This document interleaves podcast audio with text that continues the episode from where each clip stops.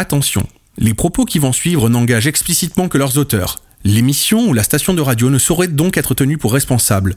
Bonne écoute à vous. Vous êtes sur Radio Delta, la radio qui rayonne entre les oreilles. Bienvenue. Vous êtes actuellement en communication avec le poste 0. Ne quittez pas, un opérateur va procéder à votre embarquement pour l'autre côté du miroir. Nous vous rappelons que les miroirs brisés que vous croiserez durant cette expérience peuvent réfléchir plus de lumière que prévu. Veillez donc à ne pas oublier vos lunettes. Merci beaucoup.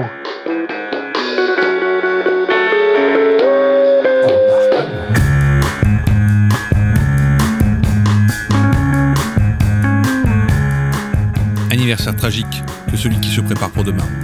Il y a un an, Samuel Paty, un simple professeur, était assassiné parce qu'il faisait son métier. Il n'était qu'un professeur au milieu des autres, mais c'est lui qui fut victime du terrorisme. Nous sommes descendus pour la plupart dans la rue. Nous avons pleuré cet homme comme un frère, comme un ami. Nous avons juré que cela ne devrait plus arriver, et nous avons écouté nos gouvernants prendre des mesures. Oui, c'était il y a un an bientôt. Un an plus tard, nous sommes en droit de nous poser quelques questions sur ce qui fut réellement fait et sur ce qui est constatable. C'est pourquoi cette émission est une émission spéciale qui va durer plus de deux heures. Nous sommes allés interroger des profils différents, des points de vue parfois opposés, et cela pour vous permettre de vous faire une idée par vous-même. Au sommaire donc de l'émission, Pierre Juston, universitaire, doctorant et intervenant en laïcité auprès des pouvoirs publics et au travers de nombreuses conférences. Christian Gaudret, président de l'Union des familles laïques, l'UFAL. Jean-Pierre Sakoun, président de Unité laïque. Ala Oukili, journaliste, chroniqueuse et militante. David Dinota, auteur, journaliste et docteur en sciences politiques. Et nous finirons par le témoignage d'un professeur anonyme. Nous associons cette émission à la mémoire de Samuel Paty, mais aussi de tous les anonymes qui subissent les assauts du terrorisme. C'est pourquoi nous laisserons quelques secondes de silence avant que l'émission ne commence vraiment. Ne fermez pas les yeux, nous passons de l'autre côté du miroir et vous êtes sur le poste zéro.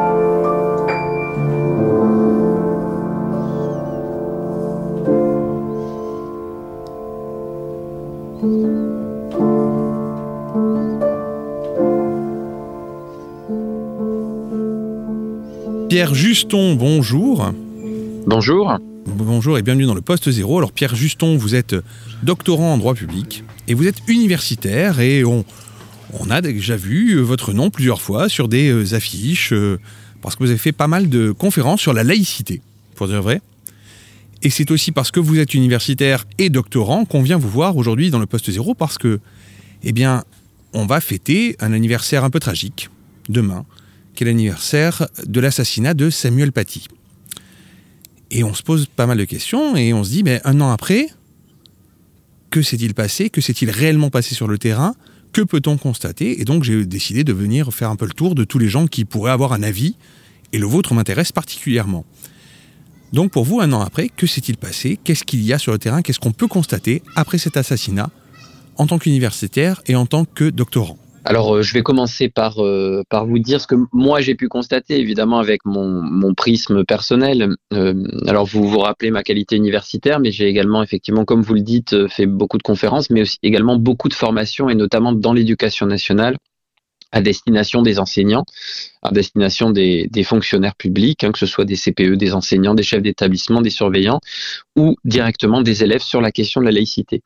Moi, ce que j'ai pu constater euh, en revenant sur le terrain après euh, cet événement tragique de l'assassinat de, notre collègue Samuel Paty, euh, c'est une prise de conscience. réellement, je pense qu'il y a eu une véritable prise de conscience, en tous les cas du monde enseignant, qui existait avant pour une grande partie des enseignants, mais qui n'existait pas pour tous, j'ai envie de dire, ou en tout cas pour une très grande majorité d'entre eux. Il y a eu une véritable prise de conscience que ce sujet n'était pas un sujet à part, que ce sujet était euh, décisif en termes de traitement euh, avec les élèves.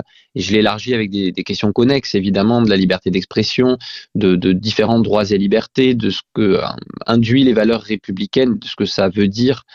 donc voilà, une prise de conscience. Donc c'est j'ai envie de dire plutôt positif eu égard à, la décennie 2010-2020 euh, euh, où, où, le nombre d'attentats finalement a été euh, très important en France. Hein, les historiens en parleront sans doute comme, alors j'espère que c'est terminé, ça l'est peut-être pas, mais en tout cas comme comme une, une nouvelle vague d'attentats assez assez terrible. et évidemment, voilà, je, je pense que cette prise de conscience elle est bienvenue. Alors après, malheureusement, j'ai constaté aussi beaucoup beaucoup de finalement de, de euh, d'autocensure de la part de beaucoup d'enseignants qui n'ont pas envie euh, d'avoir d'ennui et qui euh, quand même sont et vivent pour certains d'entre eux dans la peur. Pour résumer, donc des, éléments à la fois positifs, c'est la prise de conscience, et puis quelque chose d'assez négatif, c'est que j'ai l'impression que l'autocensure, en tous les cas, se pratique et se pratique de plus en plus. Est-ce que vous pouvez constater quelque chose de la part des, pouvoirs publics finalement? Parce que euh, juste après l'assassinat de Samuel Paty, les pouvoirs publics ont dit on va réagir, on va faire quelque chose. Il a même été question de faire des manuels à destination des enseignants pour les aider à, euh, parler d'esprit de, critique et de liberté d'expression. Euh, mais moi personnellement, je suis pas enseignant et je j'ai pas cette j'ai pas cette vision sur le terrain. Vous, qu'est-ce que vous avez pu constater de ce côté-là? Est-ce que vous avez senti que les pouvoirs publics s'investissaient réellement Alors oui, clairement, euh, clairement, euh, l'assassinat de Samuel Paty a, amené euh, les pouvoirs publics à réagir. Alors je voudrais dire d'ailleurs que la loi confortant les principes de la République, on pourra en parler, qui apporte un certain nombre de solutions, à mon sens, elle a été en tout cas demandée avant cet assassinat, évidemment, tout le long des débats de la loi, du vote de la loi. Eh bien, cette, cet élément plané lors des débats, ça vous pouvez le, le, retrouver. Et ce qui est intéressant, c'est que euh, effectivement, euh, en, tout cas pour moi, je pense que le, plus important, parmi le plus important, c'est cette euh, cette modification au niveau du, du, principe de laïcité au niveau national. C'est-à-dire que effectivement l'observatoire qui avait produit, qui avait travaillé, qui avait fait un certain nombre de choses, a été a été en tout cas supprimé et une nouvelle administration de la laïcité, pour reprendre l'expression de la ministre été mise en place avec un, véritable bureau de la laïcité, euh, calqué sur le bureau des cultes qui existe depuis euh, depuis très longtemps au ministère de l'Intérieur. Et je pense, en tous les cas, eu égard aux objectifs qui ont été donnés par le comité interministériel de la laïcité en juillet dernier, euh, qui a des objectifs très importants.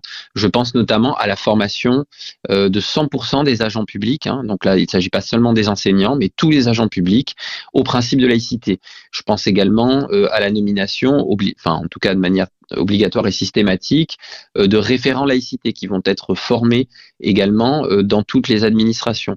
Et après un certain nombre de points sur lesquels on pourra revenir qui à mon avis sont euh, très importants au niveau de cette loi.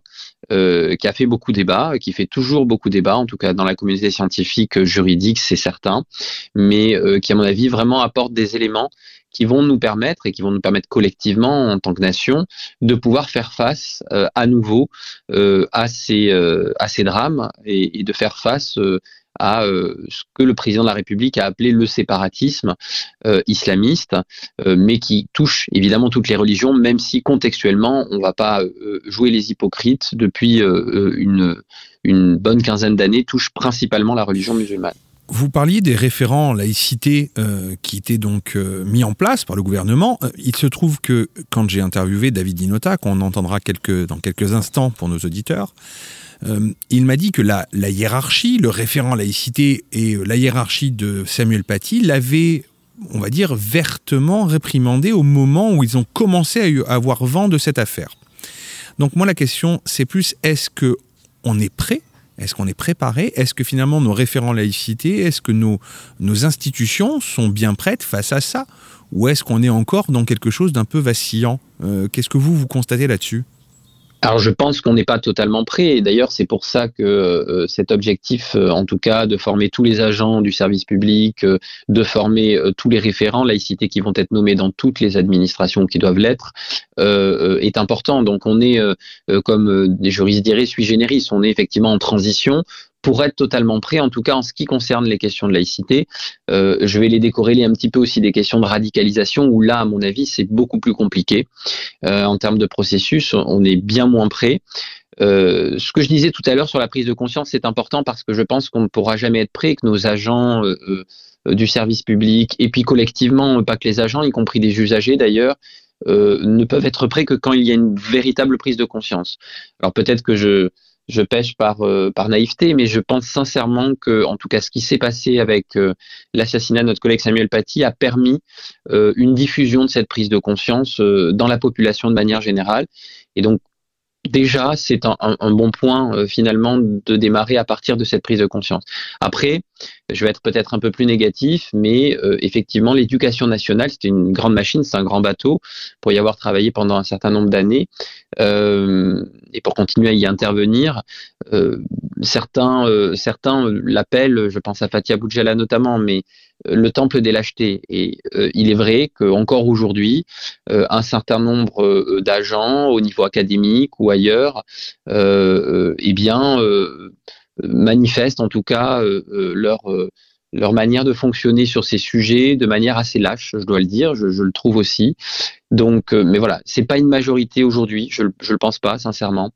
Je pense que c'est un sujet qui est pris à bras le corps euh, et, dont la plupart des agents ont conscience. Pour autant, effectivement, euh, comme vous le disiez, c'est peut-être encore un peu vacillant. C'est pas encore, euh, on n'est pas totalement préparé à, ce que à faire face finalement à des, à des éléments qui pourraient nous amener à, d'autres drames au sein, de, au sein de cette institution. Vous, vous, parliez des usagers il y a quelques instants, parce qu'on on parle des, des, enseignants qui, qui, sont, on va dire, en première ligne, mais finalement les usagers sont pas vraiment euh, conscients de ce qui est derrière non plus, d'après ce que vous me dites. Euh, comment nous, usagers, je vais, je vais parler en tant qu'usager final, parents, comment moi je peux faire pour faire avancer la situation si je puis faire quelque chose au fond?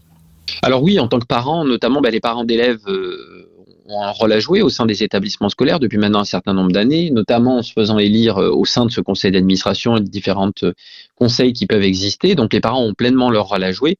Il s'agit évidemment de, jouer ce rôle-là, non pas pour leur enfant personnel. Hein, quand on, joue un rôle au sein du service public, c'est pour la collectivité, donc c'est pour le service public de l'éducation et peut-être plus spécifiquement pour un établissement scolaire, évidemment. Mais ça n'est pas pour son enfant, ça c'est un point que je voulais vraiment rappeler.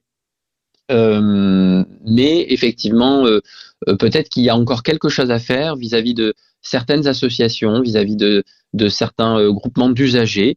je vais penser effectivement à la FCPE. Je vois que le positionnement n'est pas encore particulièrement clair sur ce sujet. Alors, on est en démocratie, il y a du débat, tout le monde n'est pas d'accord sur tel point ou tel point vis-à-vis de la laïcité à l'école, vis-à-vis du traitement effectivement à la fois des discriminations, mais aussi euh, de, de, la prévention de la radicalisation.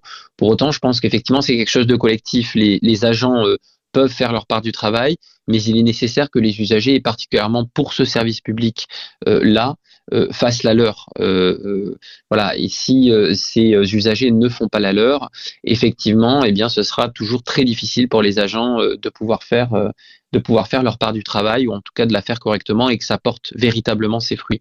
Hein, L'éducation, c'est quelque chose qui est à la fois euh, donné à la famille et à la fois quelque chose qui est donné euh, au service public euh, de l'éducation. Donc c'est un partage et ce partage doit se faire évidemment intelligemment, sans confusion d'ailleurs pour autant, puisque je pense qu'on est beaucoup dans la confusion, que les parents d'élèves parfois prennent beaucoup trop de place au sein de l'école pour dire aux agents ce qu'ils ont à faire ou ce qu'ils devraient faire.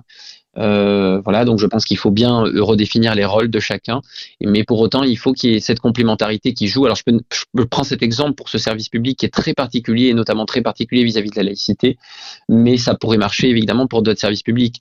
Les usagers ne sont pas absents euh, des services publics, ils ont également leur rôle à jouer là-dessus euh, pour favoriser finalement l'action des agents euh, vis-à-vis de des différents services publics que l'on peut rencontrer. J'ai entendu à plusieurs reprises quand j'ai préparé cette émission euh, et quand j'ai eu interviewé par exemple David Dinota un tout petit peu plus loin que euh, la situation Samuel Paty n'était pas une situation si isolée finalement et que on pouvait s'attendre à avoir des cas plus ou moins similaires, hein, sans pour autant que ce soit forcément aussi tragique, dans l'éducation nationale, dans le temps.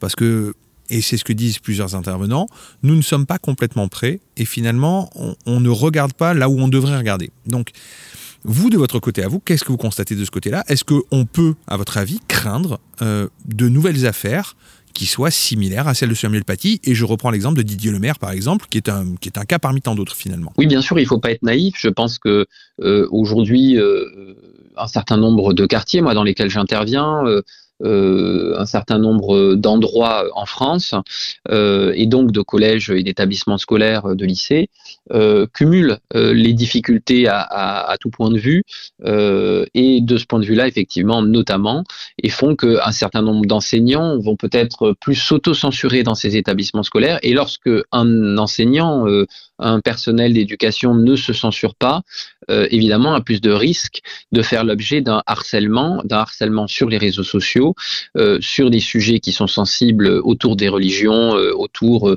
de l'identité, autour des valeurs de la République, autour de la liberté d'expression, autour de la laïcité, etc et, et, peut effectivement, euh, malheureusement, euh, faire l'objet de, de, de, ce type de harcèlement qui peut finir tragiquement.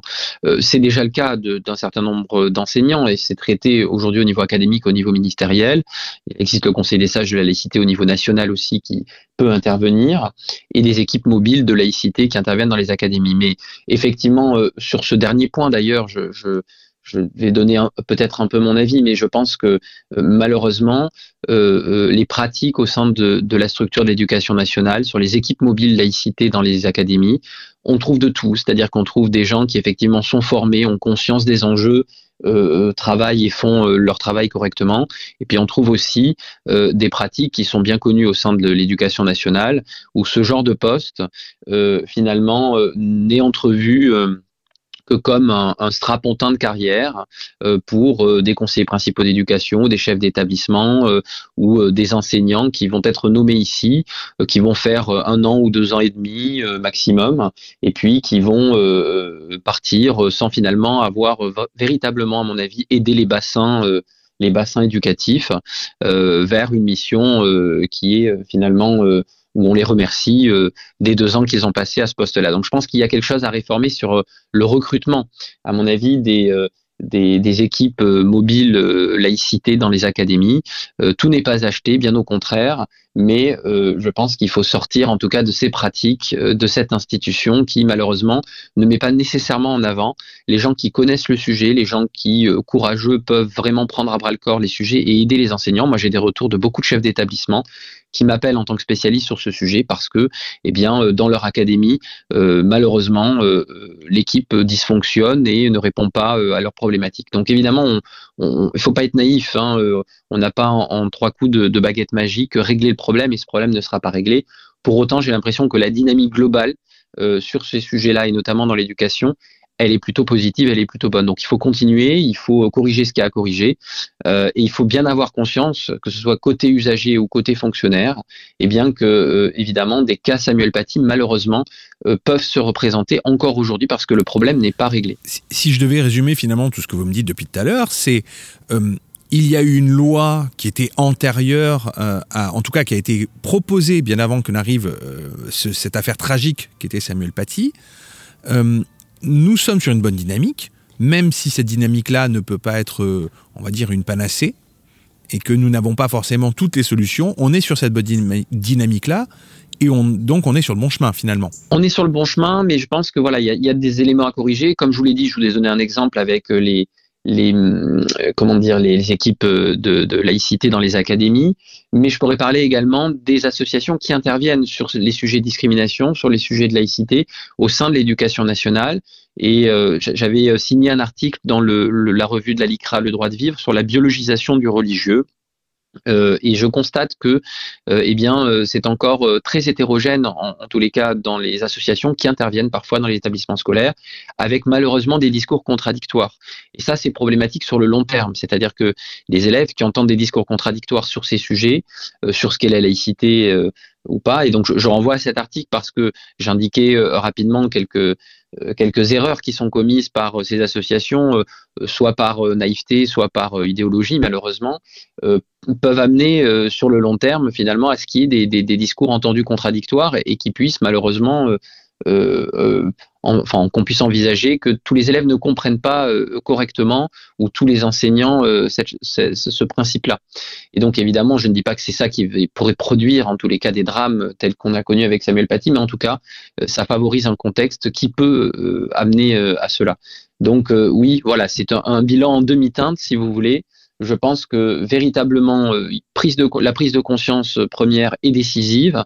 Euh, et par ailleurs que euh, beaucoup de choses sont mises en œuvre, mais euh, encore une fois, on ne règle pas un problème aussi systémique, aussi profond et profondément ancré dans notre société aujourd'hui en très peu de temps et avec avec trois coups de baguette magique. Donc évidemment, ça va prendre du temps. Il faut en avoir conscience. Il faut il faut toujours rester évidemment sur le qui vive sur ces questions-là, particulièrement à l'école de la République. Donc un bilan en demi-teinte, si j'écoute effectivement ce que vous me dites, et donc ce bilan en demi-teinte, finalement, est-ce qu'on pourrait s'imaginer que ce bilan puisse être en teinte complète un de ces jours oui, on peut l'espérer. On peut l'espérer, euh, comme vous dites, que ce soit un bilan en teinte complète. Euh, euh, finalement, voilà, que, la, grande majeure partie du problème soit éradiquée. Après, il ne faut pas pécher par naïveté, il y aura toujours des difficultés. L'important, c'est que elles soient extrêmement minimes et que ce qui soit corrigé, c'est que ces difficultés sont aujourd'hui systémiques. Donc c'est ça qu'il faut qu'il faut corriger et notamment, voilà, je pense à certains établissements. Je vais citer un, exemple qui me paraît intéressant, qui est fait depuis un certain nombre de temps maintenant au Conseil départemental de la Haute-Garonne, là où j'habite, euh, qui euh, et ça fait partie finalement de, ces dispositifs globaux euh, qui concernent pas spécifiquement la laïcité, mais il y a une vraie politique courageuse de destruction des, des collèges, des établissements ghettos, de manière à et en réflexion avec les académies pour redessiner la carte scolaire, de manière à faire beaucoup plus de mixité. Je pense que c'est une des solutions de long terme sur laquelle il faut vraiment vraiment se pencher en plus des dispositions euh, qui sont contenues euh, dans la loi confortant les principes de la République, qui vont être appliquées, euh, qui commencent à l'être déjà, et de ce qui a été mis en place au, niveau du ministère de l'Éducation nationale, avec ce qu'il y a effectivement, à mon avis, à corriger. J'en ai donné quelques, quelques exemples. Voilà, donc faut espérer effectivement eh bien que nous arrivions à terme à, corriger ce qui est le plus systémique et donc à, à mettre derrière nous ces difficultés et s'empêcher de naïveté, puisque il y aura toujours des difficultés, ça c'est bien normal. Euh, mais euh, voilà, il faut qu'elle ne soit plus systémique et il faut que ce soit réglé et ça prendra beaucoup, beaucoup, beaucoup, beaucoup de temps aujourd'hui. Merci beaucoup Pierre Juston pour, euh, vos propos. Merci énormément. Qu'est-ce qu'on peut vous souhaiter pour 2021-2022 ah, Qu'est-ce que vous pouvez me souhaiter comme, comme beaucoup de Français, je pense, une bonne, une bonne année sans confinement et peut-être en, en enlevant le masque, y compris dans les lieux clos. voilà pour ma part. Mais écoutez, on se le souhaite tous, du voilà, finalement. Ce que je vous souhaite, c'est ce que je nous souhaite à tous. Merci énormément, Pierre Juston, pour votre temps. Merci d'avoir répondu à nos questions. Merci à vous. Au revoir. Quant à nous, on se retrouve juste après la pause.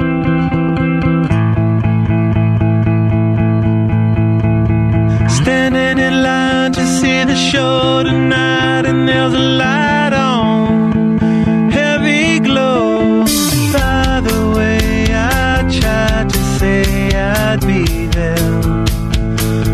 waiting for.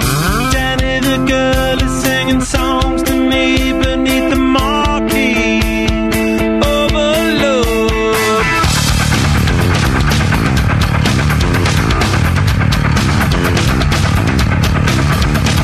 Stick knife, car chop, job, hookah. Skin that flick, she's such a little DJ. Get that quick, my street, but on the freeway. Chick to make a little leeway. Beat that nick, but not the way that we play. Dogtown, bloodbath, ribcage, soft tail. Standing in line to see the show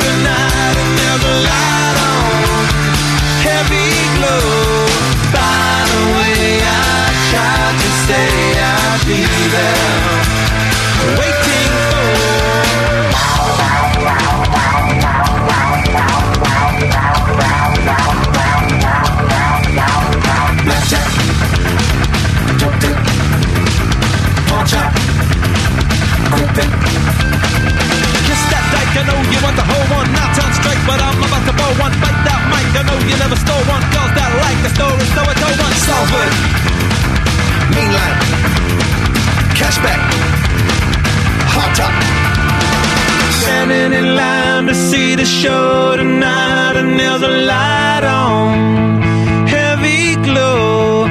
By the way, I tried to say I'd be there waiting for. Danny the girl is singing songs to me beneath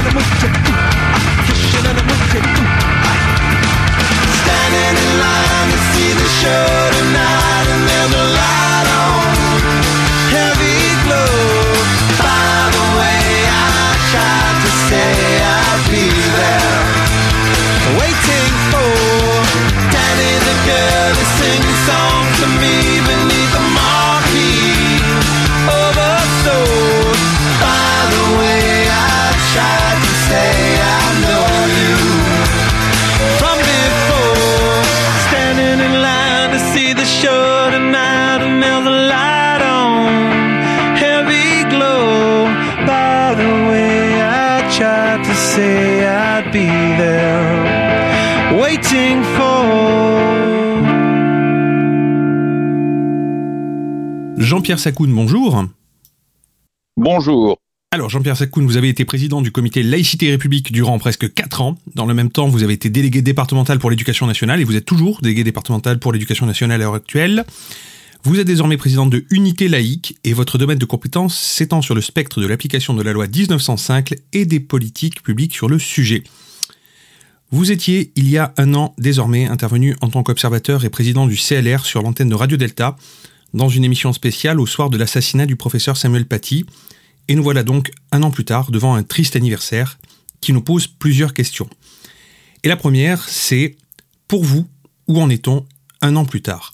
Les combats, les actions qui étaient de rigueur après cette attaque terroriste, ont-elles eu lieu pour vous ou pas?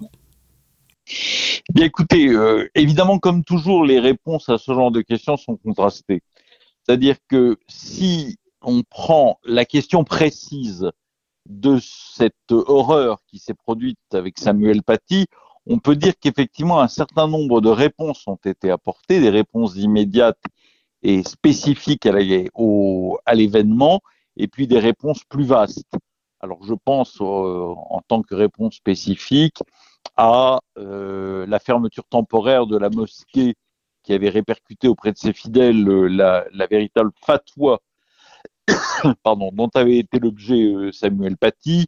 Je pense aux poursuites engagées contre la famille et aussi contre tous ceux qui, autour de cette famille, avaient excité euh, les foules contre Samuel Paty pour en, en arriver finalement à une véritable chasse à l'homme dont on connaît le résultat.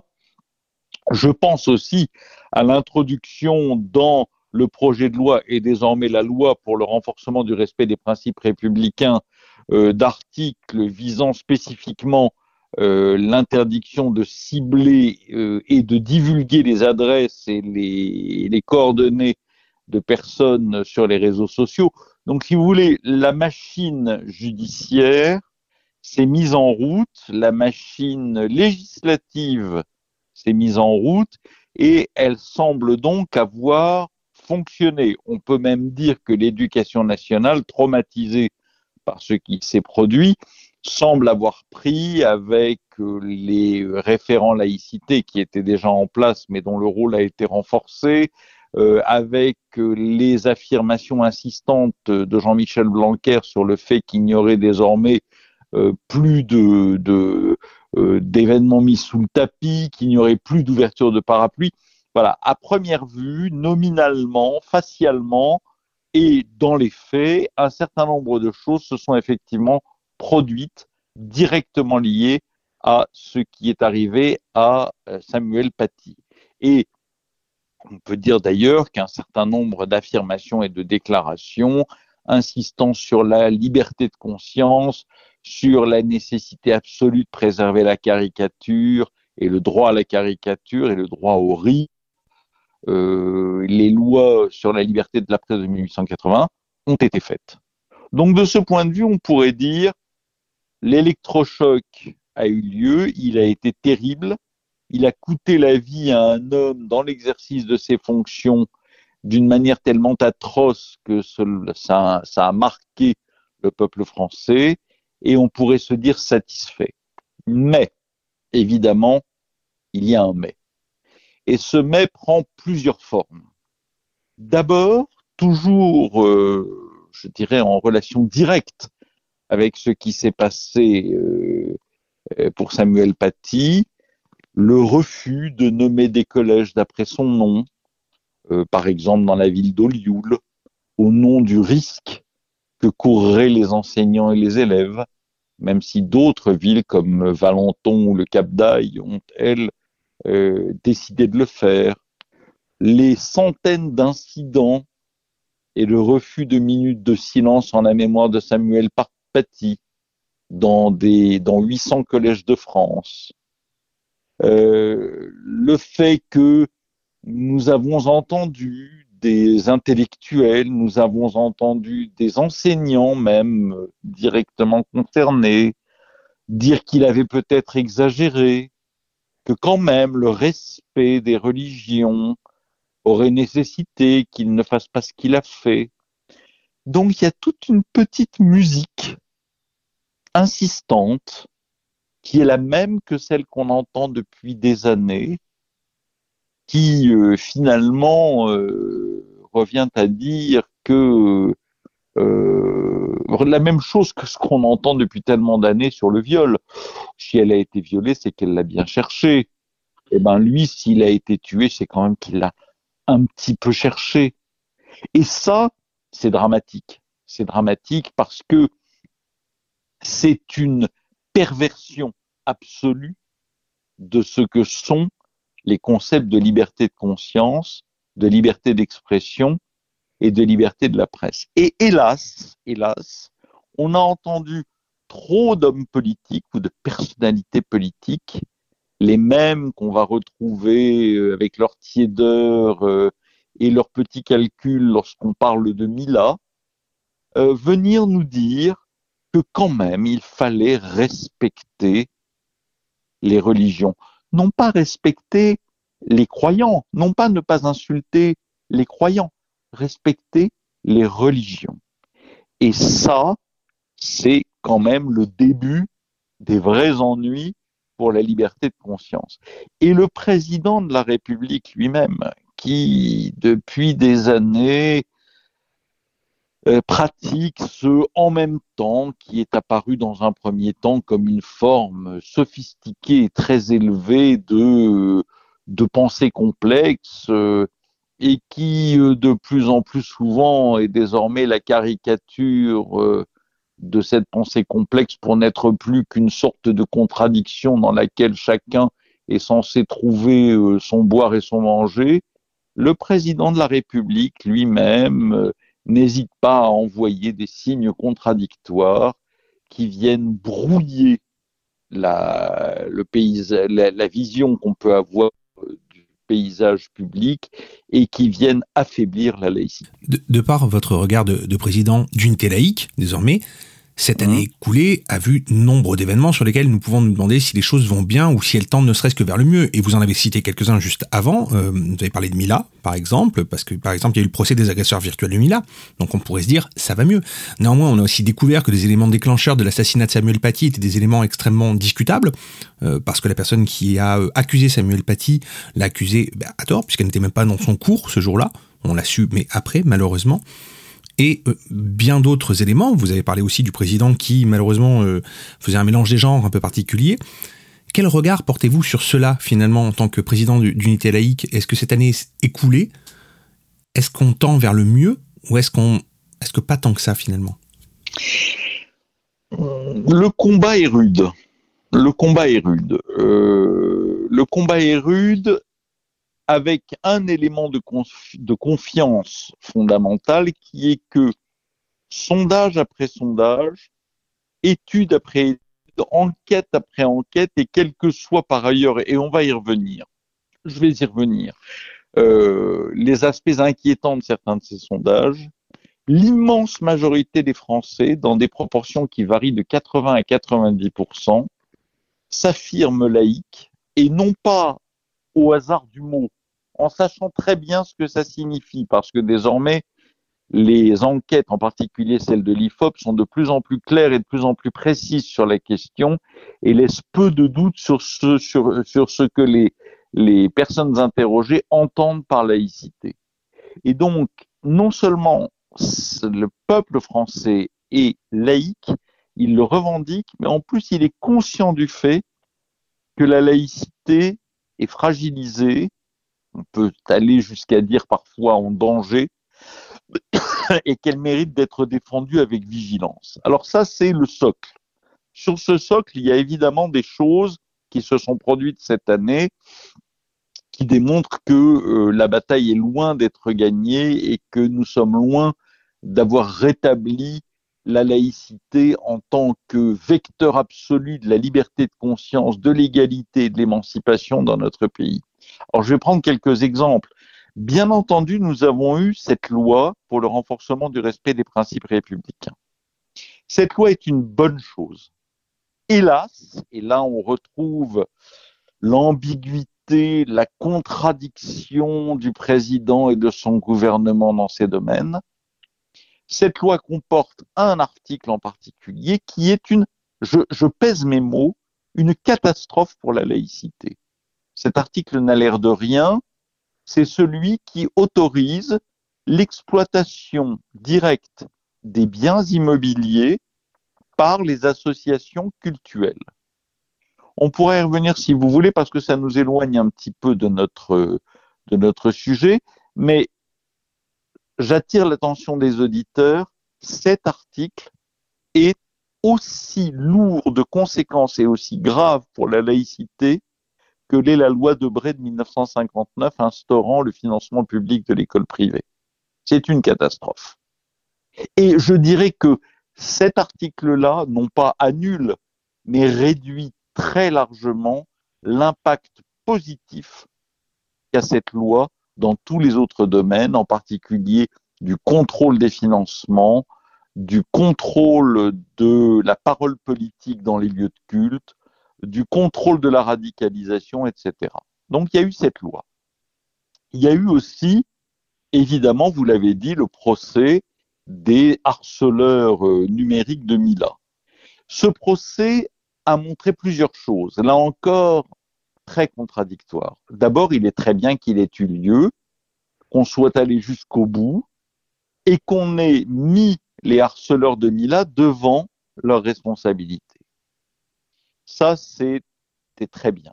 Mais, deux aspects. Premier point, pourquoi ces 13-là parmi les 100 000 Qu'est-ce qu'on a voulu démontrer en choisissant ces 13-là Qu'ils n'étaient pas des musulmans radicaux et que c'était n'importe qui? C'est tellement artificiel que c'en est affligeant.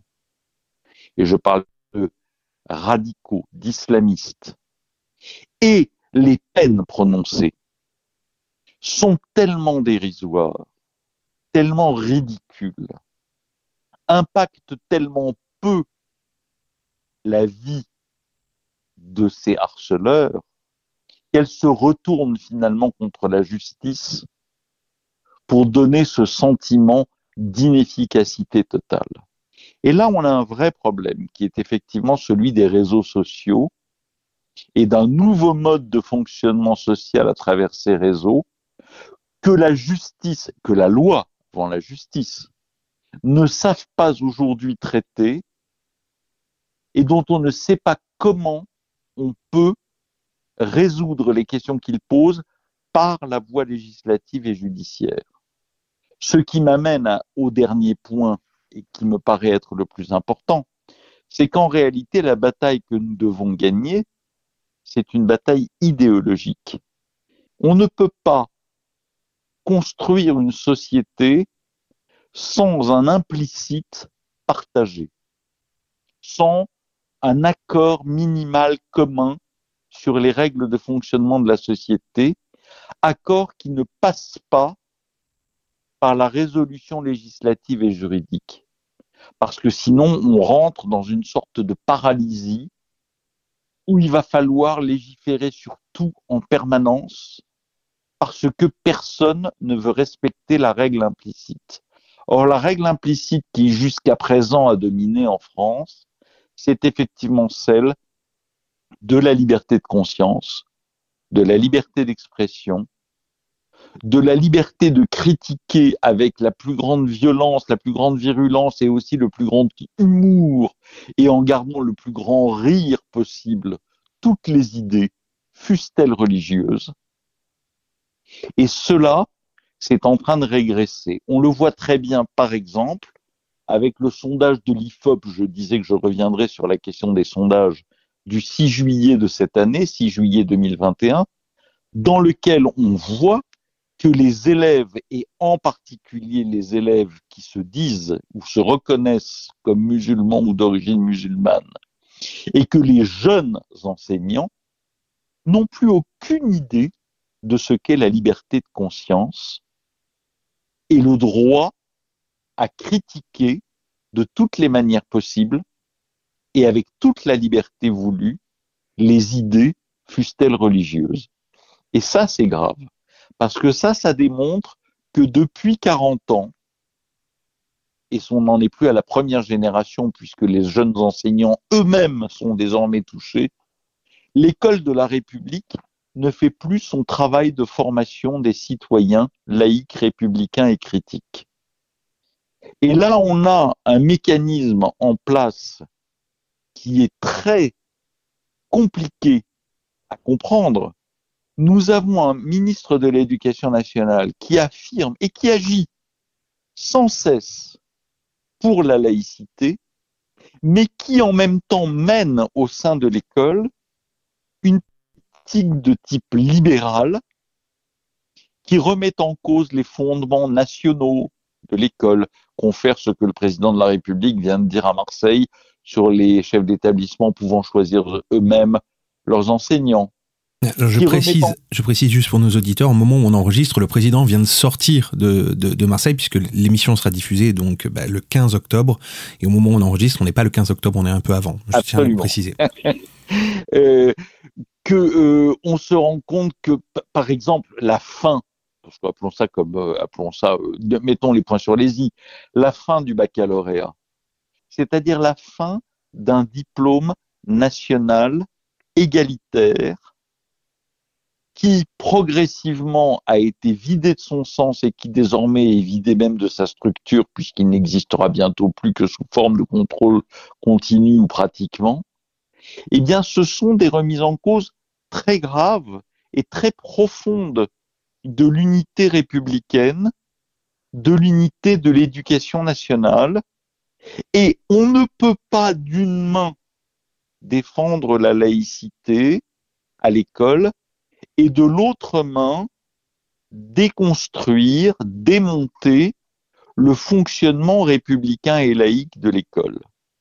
Et nous sommes confrontés, comme souvent avec ce gouvernement, à une véritable contradiction qu'il est très difficile de surmonter. Alors un dernier mot, quand même une, une embellie, quelque chose de merveilleux. Un, un, économiste, Éric Morin, vient de publier un petit livre de 128 pages qui s'appelle Trois leçons sur l'école républicaine.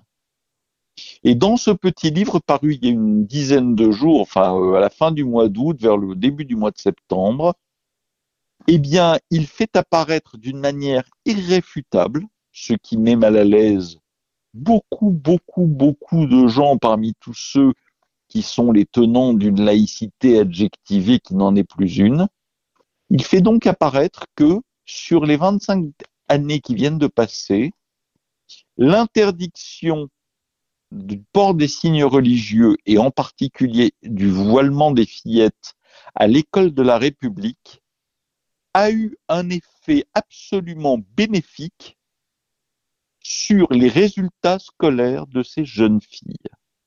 Et soudain, on se souvient que l'émancipation, ça émancipe. Et on se souvient qu'au-delà de toutes les arguties, de toutes les discussions qui tentent de faire passer les laïcs pour d'affreux fascistes, autoritaires, etc., eh bien, l'émancipation, ça libère. Et la libération, ça permet de se rendre soi-même plus intelligent. La laïcité, c'est ça, et il faudrait plus que jamais qu'on le remette au cœur de notre réflexion. J'ai entendu donc votre votre discours, j'ai entendu en tout cas vos, propos, euh, même si la dernière partie euh, est une partie on va dire plus lumineuse. Euh, quand vous dites que l'émancipation émancipe, finalement, ça ouvre beaucoup de portes, mais la partie précédente, c'était une partie où vous disiez quand même deux, trois choses. Et moi, ma question sera volontairement provocatrice, celle-ci. Vous comprendrez aisément pourquoi, je l'espère. Doit-on avoir peur On a parlé de pas mal de choses, et moi je vois aussi qu'il y a une échéance électorale qui approche. Les représentants institutionnels font un mélange des genres, parfois discutable. On l'a dit juste avant, vous avez parlé justement du ministre de l'Éducation nationale qui d'un côté faisait quelque chose et de l'autre faisait quelque chose d'autre, donc c'était un peu compliqué à comprendre que le président de la République lui-même le faisait. Est-ce qu'on doit craindre pour l'unité laïque? Je crois que si on ne devait pas craindre pour l'unité laïque, nous n'aurions pas créé une association qui s'appelle Unité laïque. D'où ma question volontairement provocatrice, hein, vous vous doutez bien. Eh oui, j'imagine bien. Écoutez, que vous dire? Je, je crois, vous savez, la laïcité, c'est un fait politique, au sens le plus pur du terme.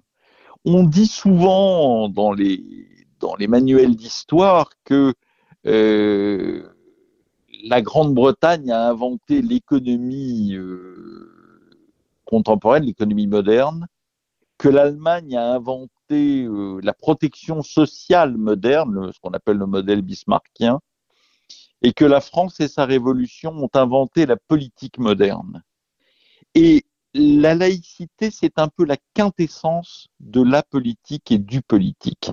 C'est-à-dire que, avant toute chose, la laïcité, c'est un ministère de la parole et de la conviction. La laïcité, ça coûte pas cher. La laïcité, ça demande simplement cet implicite partagé dont je parlais tout à l'heure, parce qu'en fait, c'est cet implicite partagé. C'est-à-dire, ça demande simplement que le personnel politique de ce pays se reforme à ce qu'est la laïcité pour tenir un discours qui soit celui de l'émancipation et de la liberté de conscience et pour s'assurer que tous les organismes dépendants de l'État ou rendant des comptes à l'État tiennent ce même discours. Il suffirait de fort peu de temps, je parle en mois, et certainement en moins de cinq ans, pour que un discours, non pas unanime, mais un discours commun sur les, bienfaits évident chaque jour lorsqu'on sort du brouillage euh, que, que, auquel procèdent certains volontairement et comme l'a fait par exemple pendant plus de dix ans l'Observatoire de la laïcité en rendant confus pour tout le monde le concept de laïcité. Il suffirait que l'on sorte de ce brouillage pour que les choses redeviennent claires pour tout le monde et que la laïcité soit de nouveau adoptée par tous et par toutes comme le fondement de notre liberté.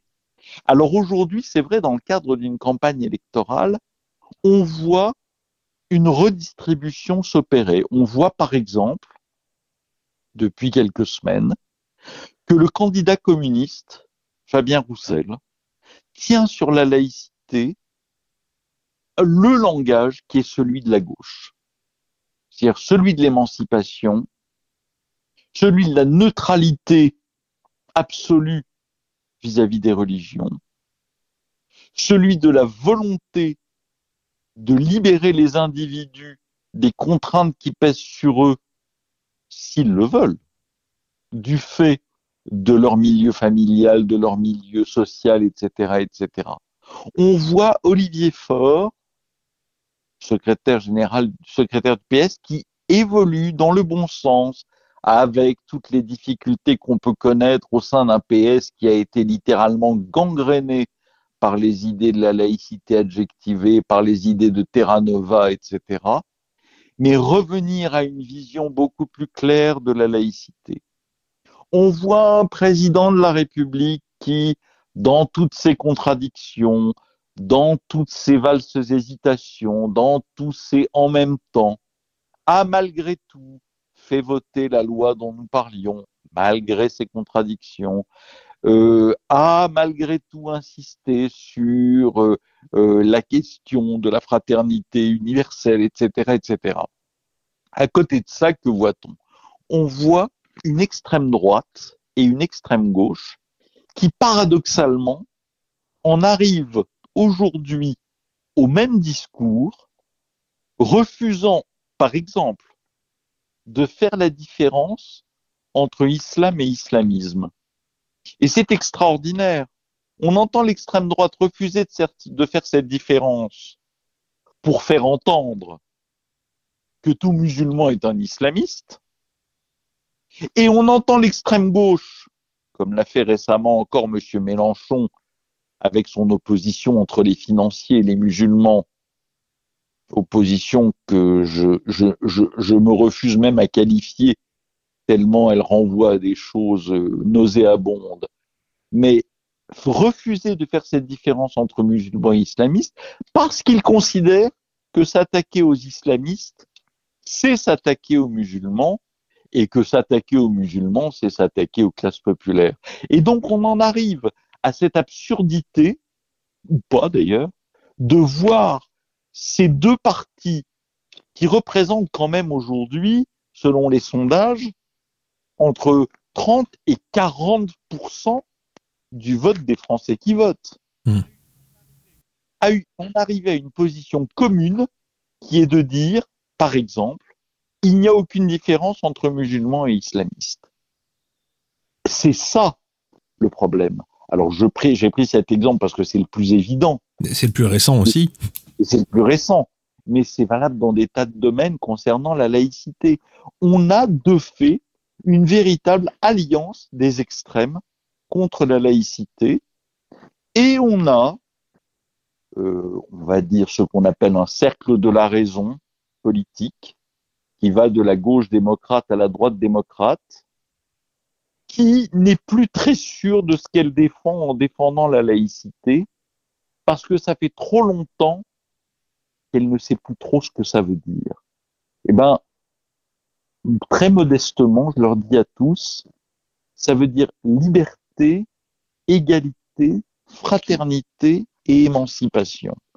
Quel plus, beau programme. Samuel Paty est devenu un symbole bien malheureux, bien malheureux malheureusement, hein. et nous savons que le propre du symbole, c'est d'être polysémique. Absolument. Pour vous, donc, que représente-t-il désormais Samuel Paty? Il représente ce que l'éducation nationale ne, ne, devrait jamais cesser d'être, c'est-à-dire le creuset de l'instruction publique, le creuset de la construction du citoyen sous l'égide, la conduite et parfois la férule de maîtres convaincus de leur devoir, convaincus de leur mission, convaincus de la beauté des concepts qui président à la constitution de notre pays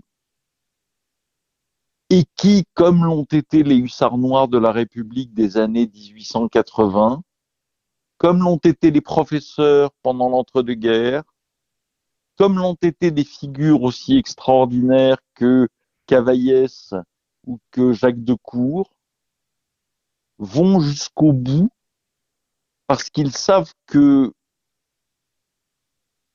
sans cette, sans la réussite de cette mission, la France n'existera plus, que nous ne serons plus un peuple. Parce qu'à la différence de la quasi-totalité des peuples du monde, sauf peut-être les États-Unis avec qui nous, nous partageons cette particularité, notre nation n'est ni une nation ethnique, ni une nation euh, euh, géographique, c'est une nation d'idéal. Tout le monde peut être français à condition d'épouser et de partager ses idéaux.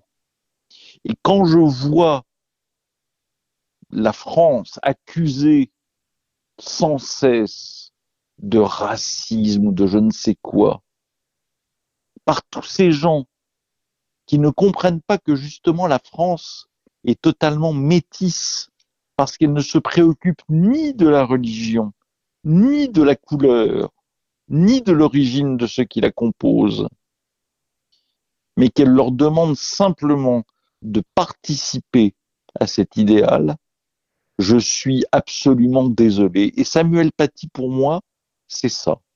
C'est celui qui, en faisant son travail dans un héroïsme du quotidien, dont il n'avait probablement pas lui-même conscience.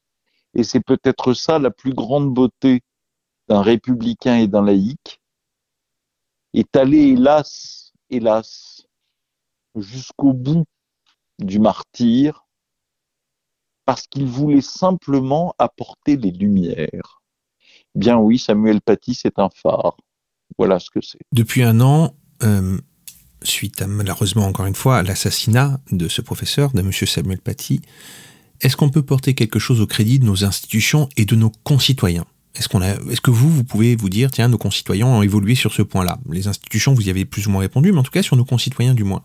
Vous savez, de quand date la prise de conscience de ce qui était en train de se passer? C'est-à-dire du fait que tranquillement, à bas bruit, sous euh, la pression et l'action d'un certain nombre de gens qui, hélas, hélas, pour la plupart d'entre eux, se réclament de la gauche. La France, la République, était en train d'être démontée, érodée. Eh bien, cette prise de conscience, elle date de 2015.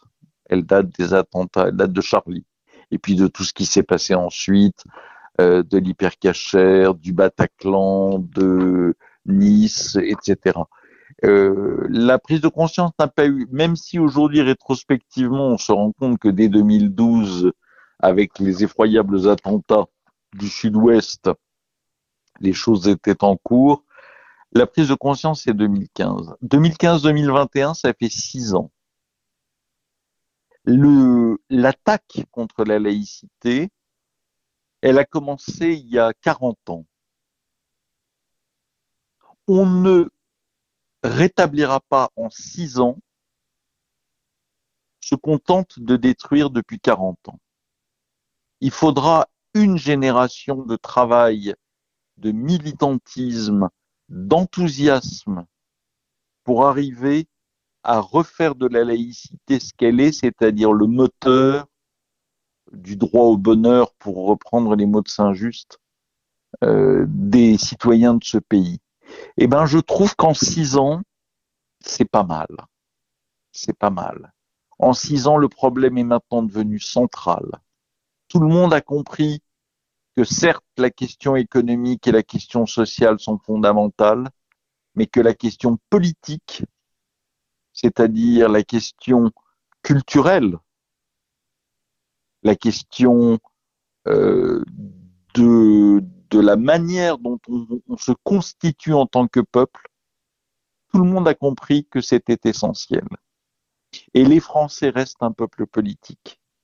Ils sont capables d'en parler, ils sont capables d'en discuter pendant des heures, ils sont capables, chacun avec ses arguments, chacun avec son degré de compétence et de connaissance, de construire les éléments qui leur permettent de se faire une idée et de défendre la laïcité. Je suis persuadé, persuadé que notre laïcité, c'est-à-dire encore une fois le fondement de notre vie en commun, euh, va se renforcer et va redevenir l'essentiel sous les formes qui seront celles du 21e siècle et pas celles du 19e ou du 20e. Et donc, oui, je vois dans la presse, dans la rue, dans toutes les discussions, cette question être présente sans cesse et finalement être traitée de mieux en mieux, de plus en plus précisément, avec des arguments de plus en plus clairs. Mais pour rétablir ça, après avoir sacrifié deux générations en leur faisant prendre des vessies pour des lanternes, eh bien, il faudra plus de six ans. Il faudra probablement toute une génération pour revenir à quelque chose de cohérent. Quelles sont les actions que Unité laïque euh, entrevoit dans le temps pour défendre justement cette unité? Votre, votre nouvelle association euh, dont vous êtes président s'appelle Unité laïque. Donc la question, comment défendre cette unité laïque et qu'est-ce que vous entrevoyez, vous, en tant que président de l'Unité laïque? Ben, Je crois, si vous voulez, que il faut à la fois avec une immense ambition et une très grande modestie dans les actions, essayer de reconstruire un, un accord des Français sur ce qui fonde les principes essentiels auxquels ils tiennent tant, le principe d'égalité, le principe de liberté, le principe de liberté de conscience et celui de liberté de parole. Lorsque les grands combats laïcs ont été menés à la fin du XIXe siècle et au début du XXe siècle, quelques associations majeures qui se sont souvent constituées autour de l'affaire Dreyfus ont permis par l'adhésion de grands intellectuels, mais aussi du peuple, de faire avancer tout le monde ensemble vers cet idéal. Eh bien aujourd'hui, Unité laïque s'appelle ainsi parce que, encore une fois, en toute modestie, mais avec une ambition énorme, nous pensons qu'il est temps que se reconstruise une association laïque, généraliste, qui ne soit pas une association spécifiquement, euh, enfin, travaillant spécifiquement sur la question du féminisme et de la laïcité, ou sur la question des familles et de la laïcité, ou sur la question de la maçonnerie et de la laïcité. On peut, on, toutes, ces, toutes ces associations existent, elles déclinent toutes les questions en relation avec la laïcité et elles les déclinent formidablement bien. Elles font un travail extraordinaire. Certaines, hélas, parmi les plus importantes et les plus historiques, ont tourné kazakh et sont devenues aujourd'hui euh, des repères et des, nids de, des pires visions communautaristes et intersectionnelles, je ne les citerai pas. Mais il manque dans ce pays de nouveau un grand élan général sur la question de la laïcité et du peuple, de la laïcité et de la politique. Eh bien, euh, avec les petits moyens de ceux qui commencent, mais qui ont appris des choses sur la laïcité et qui pour beaucoup sont des militants infatigables. Peut-être que notre objectif, c'est ça, c'est d'arriver à reconstruire une association qui soit le creuset de l'unité des Français autour de la laïcité. La grande force de l'imagination, c'est de nous donner euh, la possibilité de tout faire et de tout imaginer et de tout entrevoir. Si l'on imaginait que vous puissiez passer un message direct à Samuel Paty, quel serait-il? Ah, que dirais-je à Samuel Paty? Je lui dirais qu'il a rejoint, je dirais avec toute l'émotion que je peux avoir, qu'il a rejoint dans mon esprit euh, tous ces grands profs qui étaient de modestes profs et euh, dont euh, la, le nom reste pour nous lié entièrement à la dignité de la République française. Et je lui dirais, parce que je suis sûr que dans ce cas-là, si j'arrivais à lui parler, ça signifierait qu'il y aurait un au-delà, ce dont certes je doute, mais enfin, je bon, jusqu'au bout. Euh, je lui dirais euh, ben, dis, dis, bonjour de ma part à Jacques Decour et à Cavaillès parce que tu es certainement avec eux. Merci beaucoup, Jean-Pierre Sacoun, de votre temps. Je rappelle à nos auditeurs qu'ils peuvent retrouver vos différentes tribunes dans des journaux comme Le Point et que vous êtes président d'Unité Laïque. Je mettrai évidemment les liens vers vos plateformes sur la page de l'émission www.deltaradio.fr, rubrique Le Poste Zéro. Que puis-je vous souhaiter pour cette année, Jean-Pierre Sacoun eh bien, euh, pour Unité laïque, qui démarre dès maintenant, à partir du mois de septembre, euh, beaucoup d'adhérents, parce que ça voudra dire qu'on aura réussi notre pari. Et pour la République française, euh, un grand discours laïque d'un président de la République quel qu'il soit, lorsqu'il fera son premier discours après son élection. Merci encore de vos réponses. Nous, on fait une pause avant d'aller poser des questions à nos autres invités.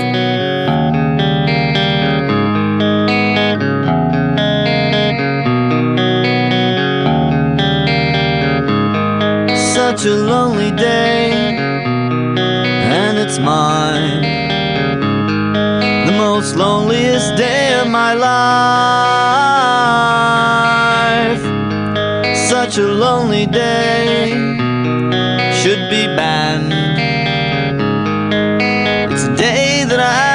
I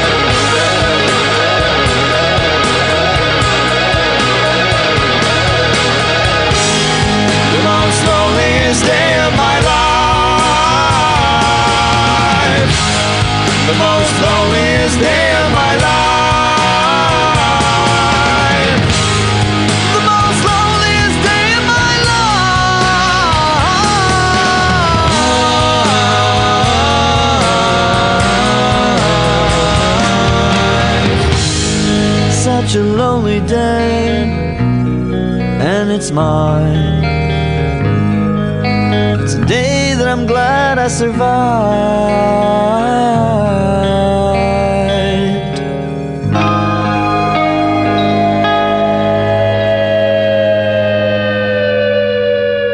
Christian Gaudret, bonjour. Oui, bonjour, bonjour à tous. Christian Gaudret, vous êtes membre de l'UFAL 33, président de l'UFAL Gironde, vice-président de l'UDAF de Gironde et vous êtes aussi le président de l'UFAL national. Pour info, l'UFAL, Oui, c'est l'association des familles laïques, qui est une association qui milite en faveur de la loi 1905 et pour sa stricte application. Merci Christian Gaudret déjà de votre temps. Pour commencer, Merci de votre invitation.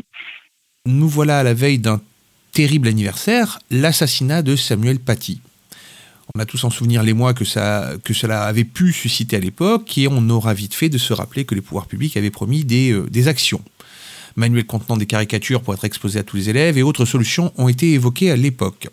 Donc, un an plus tard, que pouvons-nous constater? C'est donc au regard du militant et de l'observateur de terrain que je pose la question. On en est où un Oui. an plus tard? Alors, un an plus tard, euh, malheureusement, force est de constater que peu de choses ont, ont changé. Euh, Permettez-moi tout d'abord d'avoir une, une pensée euh, particulière hein, pour les, les proches, les collègues et les élèves de, de Samuel Paty. Et je précise que je dis cela sans tenir dans les mains un portrait de, guignol des, réseaux sociaux, comme euh, s'est permis de le faire le, président de la République. Euh, donc oui, peu, peu de choses ont changé et, les signaux euh, que nous avons vus en cette, euh, en cette rentrée scolaire n'encouragent guère à l'optimisme.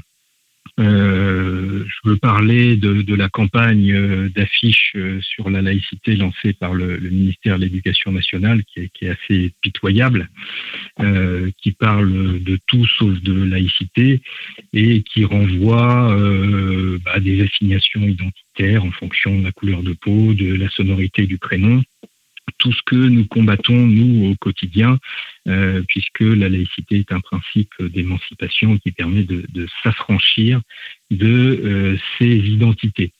Euh, on attendait autre chose du ministre de l'Éducation nationale en cette rentrée qu'une minable polémique sur l'utilisation de l'allocation de rentrée scolaire qui a un mépris pour les classes populaires. Euh, et ça, la polémique qu'il a relancée, je dis relancée parce qu'on on y a droit tous les ans depuis 2008 euh, sur l'achat euh, d'écrans plats. Euh, voilà, c'est, en termes de, de, de signal, euh, c'est quelque chose de, de très négatif et on attendait évidemment bien autre chose pour cette première rentrée scolaire depuis l'assassinat de, Samuel Paty. J'ai une question un peu plus de terrain pour le coup. Que vous rapporte le terrain euh, sur les questions qui entourent cette application de la libre pensée et de la laïcité. Qu'est-ce qu'il remonte aujourd'hui à l'UFAL, euh, au-delà des, polémiques qui ont pu être euh, les, légions ces dernières semaines, on va dire, de la part des ministères? Alors, ce qui, ce qui remonte, c'est que, au-delà des effets d'annonce, pour l'instant, rien n'a changé. Je parle là du, milieu scolaire, hein, que ça soit pour la, formation des enseignants, qui est quelque chose de fondamental, que ça soit euh, pour euh, le soutien hiérarchique qu'ils peuvent avoir dans les difficultés qu'ils rencontrent au quotidien pour, euh, pour mener leur, leur noble tâche. Aujourd'hui, il semblerait que malheureusement rien n'ait changé. Euh, on a vu euh, dans le département de, Samuel Paty euh, de, de 78 euh, que manifestement il y a de la part de l'institution scolaire des, défaillances notables qui aujourd'hui conduisent à l'autocensure des professeurs. Hein. Euh, ça a été euh, ressenti sur le terrain depuis, depuis fort longtemps.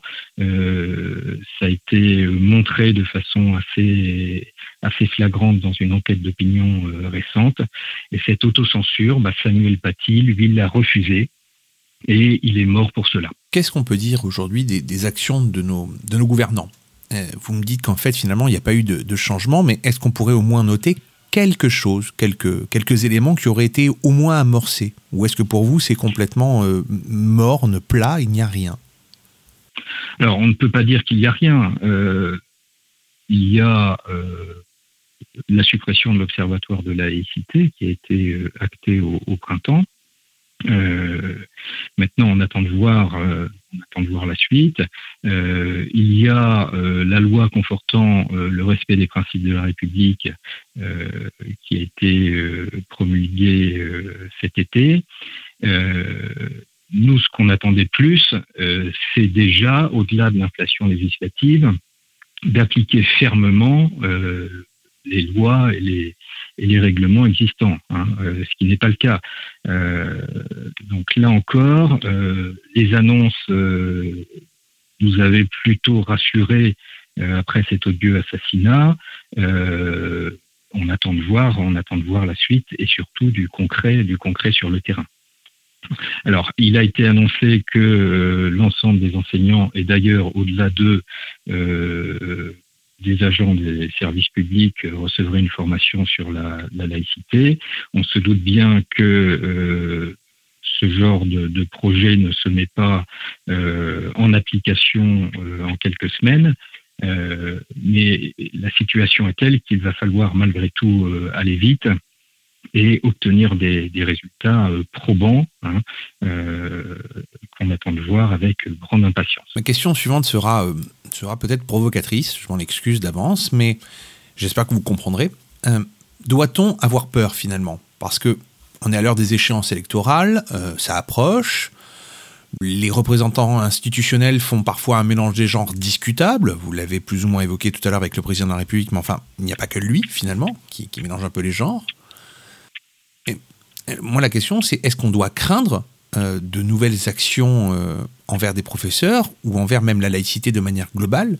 Est-ce qu'il y a quelque chose de cet ordre-là dans l'air? Est-ce que pour vous, en tant qu'observateur, encore une fois, de terrain, est-ce qu'on doit craindre l'avenir de ce côté-là alors euh, oui, il y, a, des craintes et les craintes elles vont au-delà uniquement euh, des attitudes des responsables politiques, des échéances électorales. Nous, on se situe évidemment dans un temps beaucoup plus long que, celui des, des, échéances électorales et euh, les craintes elles sont liées aussi à l'évolution du mouvement social.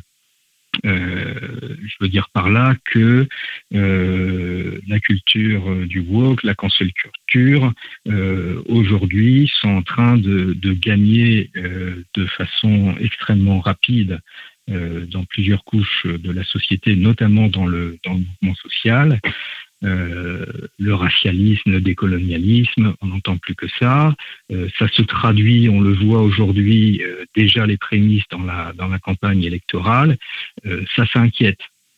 Autre chose qui, nous inquiète énormément, ce sont tout un tas d'enquêtes d'opinion qui ont été faites récemment et qui sont toutes convergentes, qui montrent que autour des questions de laïcité et principes de la République, il y a un clivage générationnel important qui est en train de se dessiner et euh, qui inquiète énormément dans la mesure où euh, nos jeunes aujourd'hui euh, se révèlent peu attachés à la laïcité, qu'ils connaissent mal et très perméables au multiculturalisme et au communautarisme.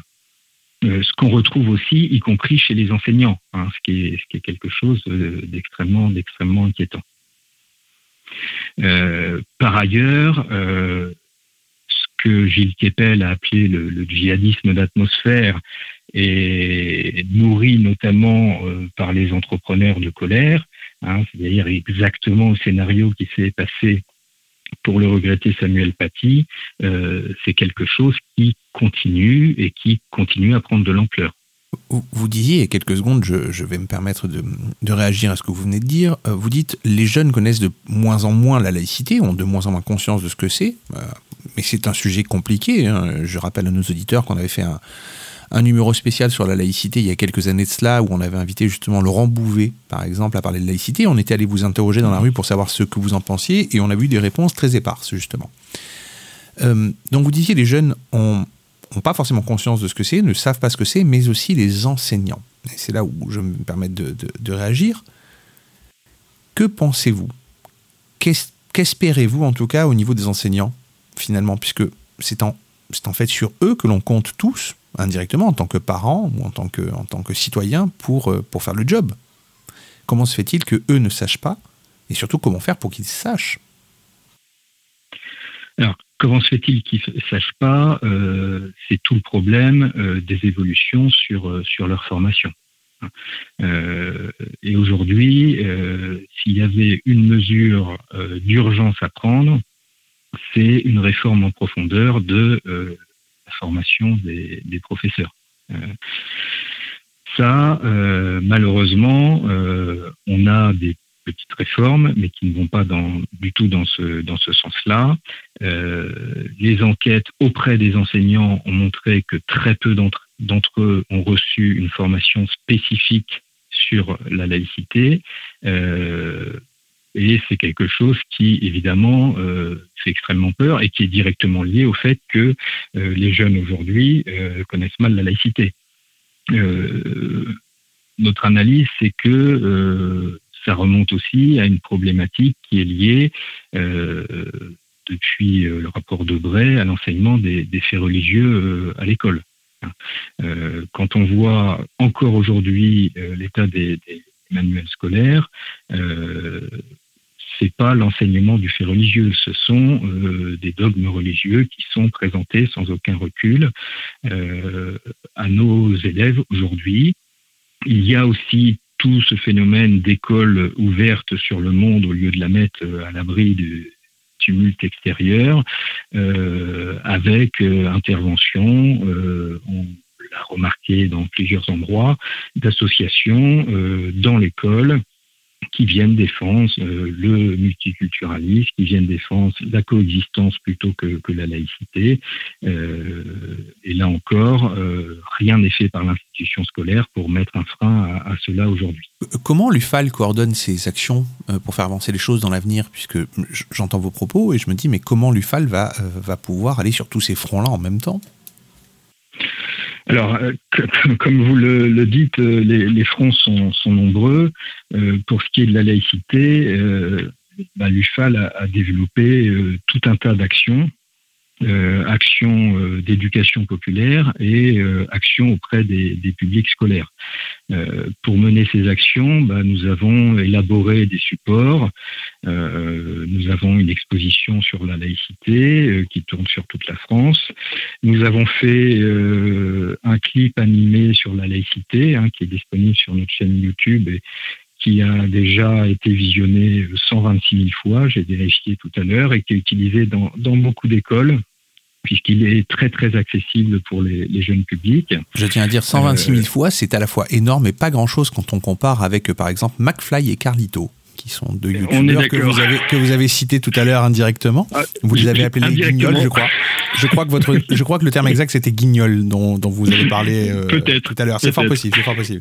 Peut-être. Mais donc c'est quand même beaucoup hein, moindre. tout. Non, non, du tout. Non, non, non. C'est un- une marionnette fort agréable de, de la région lyonnaise. Guignol, tout le monde connaît. Absolument. Donc du coup 126 Euh, oui, 000 fois, c'est à la fois énorme, mais pas grand-chose finalement. On, est d'accord, on est d'accord. C'est assez peu quand on voit aujourd'hui euh, sur les, les réseaux sociaux euh, les visionnages de, de certaines vidéos. Euh, donc on a on fait après des actions plus classiques comme les, les conférences débats, les ciné-débats. On organise tous les ans, autour du 9 décembre, bien sûr, une semaine de la laïcité qui mobilise l'ensemble de notre réseau. Euh, réseau qui comporte environ 150 euh, associations départementales et locales, euh, qui, qui est mobilisé à l'occasion de cette, de cette semaine de la laïcité. Et puis, on a aussi une, une revue trimestrielle euh, à laquelle chacun peut s'abonner. hein. Euh, Il suffit d'aller sur le site de l'UFAL, ufal.org qui contient des articles de, de fond et les nouveautés. euh, alors la crise sanitaire euh, nous, nous a aidé à franchir le pas. Nous avons lancé l'année dernière une chaîne de balado diffusion qui s'appelle Laïcidad. Euh, nous avons mis euh, en œuvre des webinaires et notamment euh, sur le thème de la laïcité, un qui s'appelait euh, Transmettre la laïcité que nous avons fait en collaboration avec une association que vous connaissez qui est le Comité Laïcité République. Euh, et puis nous avons lancé une revue parce que nous avons estimé que aujourd'hui euh, il fallait aussi des articles plus longs de fond euh, sur lesquels on peut et chacun doit pouvoir s'appuyer pour développer son action. Donc nous avons lancé une revue euh, semestriel qui s'appelle Cause républicaine aux éditions matériologiques. Et le premier numéro euh, intitulé Réinstituer la République avec de nombreux contributeurs de renom que connaissent certainement vos, vos, auditeurs. Je rassure mes auditeurs, d'ailleurs au passage, je mettrai tous les liens vers les sites et les revues directement sur la page de l'émission www.deltaradio.fr, rubrique Le Poste Zéro, vous retrouverez tout comme d'habitude. Christian Gaudret, on va revenir trois secondes à Samuel Paty parce que c'est vrai que c'est demain, c'est l'anniversaire de son assassinat, encore une fois, et c'est un anniversaire bien triste. Mais moi j'ai une question, c'est Samuel Paty est devenu un symbole. Bien malheureusement, hein, c'est devenu un symbole, mais c'est devenu un symbole. Et nous savons que le propre des symboles, c'est d'être polysémique. Pour vous donc, que représente-t-il désormais? Alors, Samuel Paty euh, représente euh, à mes yeux un, héros courageux et innocent. Courageux euh, parce qu'il n'a pas cédé, je le disais tout à l'heure, à l'autocensure et il a eu le courage d'expliquer à ses élèves la liberté d'expression et il a eu le courage d'illustrer son propos en montrant des exemples de, de caricatures. C'est ce courage qui fait qu'il est devenu une cible. Euh, innocent, euh, parce que pour moi, et là je vais vous faire une petite citation du, livre de Ries, et je pense que c'est important aussi euh, parce que euh, on est en train aussi de vivre le procès des attentats euh, du 13 novembre 2015. Et euh, je pense que vous comme moi avez entendu certains des accusés se poser eux aussi en victime. Euh, dans son livre Une minute 49 secondes, a écrit ceci J'étais innocent, pas victime, Innocents, nous l'étions tous. Nous n'avions rien fait pour mériter d'être fusillés.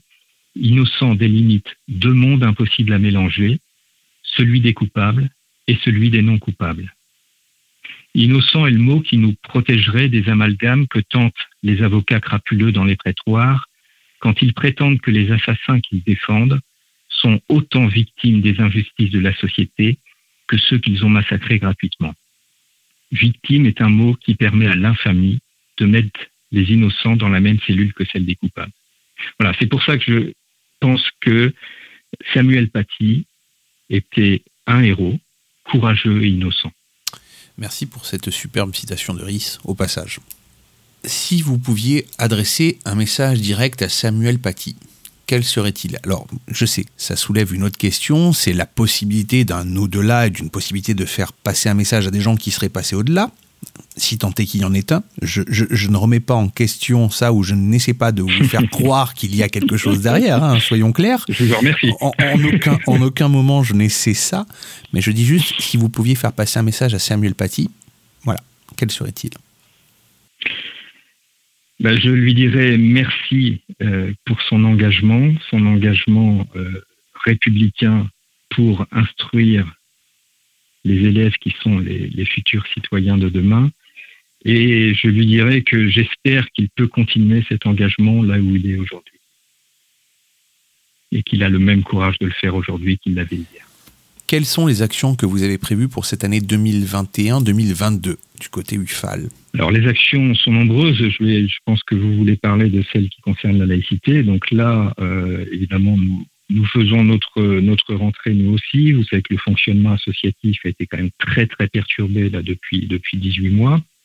Et euh, bah, nous allons euh, nous atteler euh, au deuxième numéro de notre revue Cause républicaine. Euh, nous allons euh, mobiliser notre réseau pour euh, faire une belle semaine de la laïcité qui a été quand même très limitée la semaine l'année dernière à cause de la crise sanitaire et nous espérons que nous pourrons cette année multiplier les actions comme nous le faisons d'habitude hein, puisqu'en général on a entre 60 et une centaine d'initiatives qui rassemblent plusieurs milliers de personnes. Euh, nous allons aussi euh, travailler, nous sommes en train de, travailler pour euh, multiplier et améliorer en, les, standardisant, en les professionnalisant, pas au sens professionnel du terme, mais au sens qualité, nos interventions en milieu scolaire. Merci beaucoup, Christian Gaudret, merci de votre temps. Je rappelle à nos auditeurs que, je rappelle à nos auditeurs du coup que vous pouvez retrouver donc toutes les infos sur l'UFAL sur leur site www.ufal.org que si vous avez loupé des éléments eh bien vous les retrouvez directement comme d'habitude sur www.deltaradio.fr dans la rubrique poste 0 la page de l'émission je mettrai toutes les infos concernant nos invités ainsi que leurs revues et leurs publications diverses. Merci encore une fois Christian Gaudret de votre de votre temps, de votre de votre disponibilité. Qu'est-ce qu'on peut vous souhaiter pour cette nouvelle année? Qu'est-ce qu'on peut nous souhaiter? Alors, je, je réponds, euh, nous, nous UFAL, hein, bien sûr. Oui. Euh, on peut euh, nous souhaiter euh, d'avoir euh, une oreille euh, auprès des pouvoirs publics, euh, puisque c'est très difficile aujourd'hui de, de faire passer des messages. On peut nous souhaiter euh, surtout que le camp laïque euh, soit moins divisé qu'il n'est aujourd'hui et qu'on revienne un petit peu euh, sur des bases communes, fondamentales, qui doivent nous unir parce que l'enjeu aujourd'hui est extrêmement important. Et euh, je pense que 2022 sera une année euh, riche et intense. Merci encore de vos réponses, Christian Gaudret. Nous, on fait une petite pause et on va aller poser des questions à nos autres invités.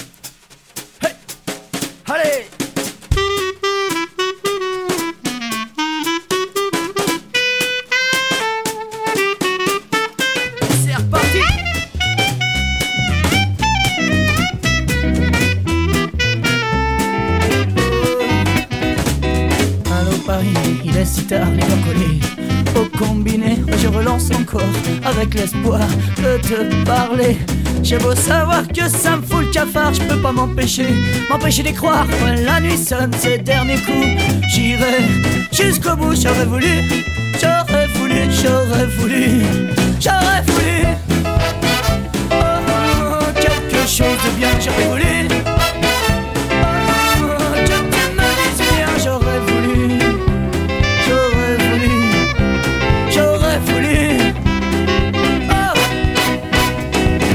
debout sur le trottoir Comme chaque soir Je te raconte l'histoire des larmes de rue Dans les bars qui puent les regards moisis. Et les corps meurtris Allons Paris Tout est fini. Et putain Je suis fatigué J'aurais voulu J'aurais voulu J'aurais voulu J'aurais voulu. Oh, quelque chose de bien J'aurais voulu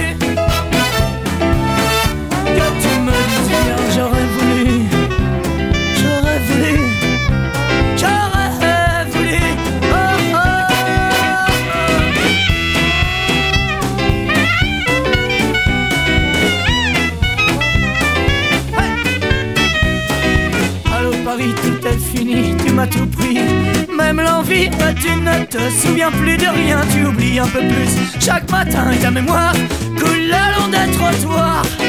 Oh, en noyant mon désir dérisoire. J'aurais voulu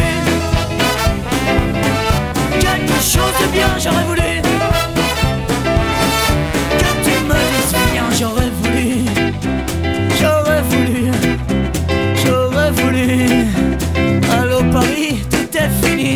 foutu. J'aurais voulu, j'aurais voulu. Oh, oh, oh. J'aurais voulu, quelque chose de bien, j'aurais voulu. Que tu me dises bien, j'aurais voulu. Quelque chose de bien, j'aurais voulu. Que tu me dises bien, j'aurais voulu. Ala Oukili, bonsoir. Bonsoir. Bonsoir. Alors on vous connaît aussi sous le surnom de Imamet. Euh, vous êtes euh, chroniqueuse, journaliste. On vous a connu il y a quelques temps de cela puisque vous étiez venu sur une autre émission qui était euh, ça veut dire quoi être français? Euh, vous aviez d'ailleurs avec brio exprimé votre point de vue à l'époque. Aujourd'hui, on vous retrouve dans plusieurs médias, donc Sud Radio, Causeur.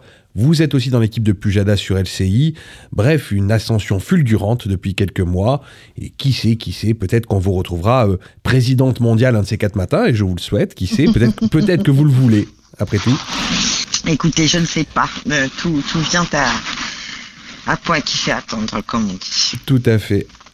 Alors, pour revenir un peu à nos moutons, finalement, Ala Oukili, vous, en tant que journaliste, en tant que chroniqueuse, en tant que femme de terrain, que militante, je viens vous voir parce que on est à la veille de l'anniversaire de l'assassinat de Samuel Paty. Alors j'ai déjà été voir pas mal de monde, j'ai déjà interrogé beaucoup de gens, mais j'aimerais avoir quand même votre point de vue sur la question, c'est qu'en est-il un an après de Samuel Paty? Vous, en tant que femme de médias, qu'est-ce que vous avez pu constater dans les médias à l'époque déjà? Donc comment vous pouvez resituer les choses? Et puis surtout, qu'est-ce que vous pensez de, des réactions des gouvernants de ces dernières années euh, face à, cette, euh, face à cet événement? Écoutez, je ne sais pas si je suis vraiment légitime à parler de ce qui s'est passé au niveau des gouvernants.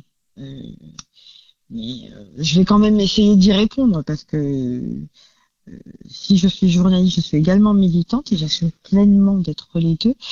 Je voudrais quand même commencer par euh, ce qui s'est passé quand euh, euh, on a appris la nouvelle euh, et euh, ce qui s'est passé euh, notamment au niveau des médias. Parce que c'est vraiment cela que, que j'ai eu l'occasion et, et de- de- d'apprécier et d'observer.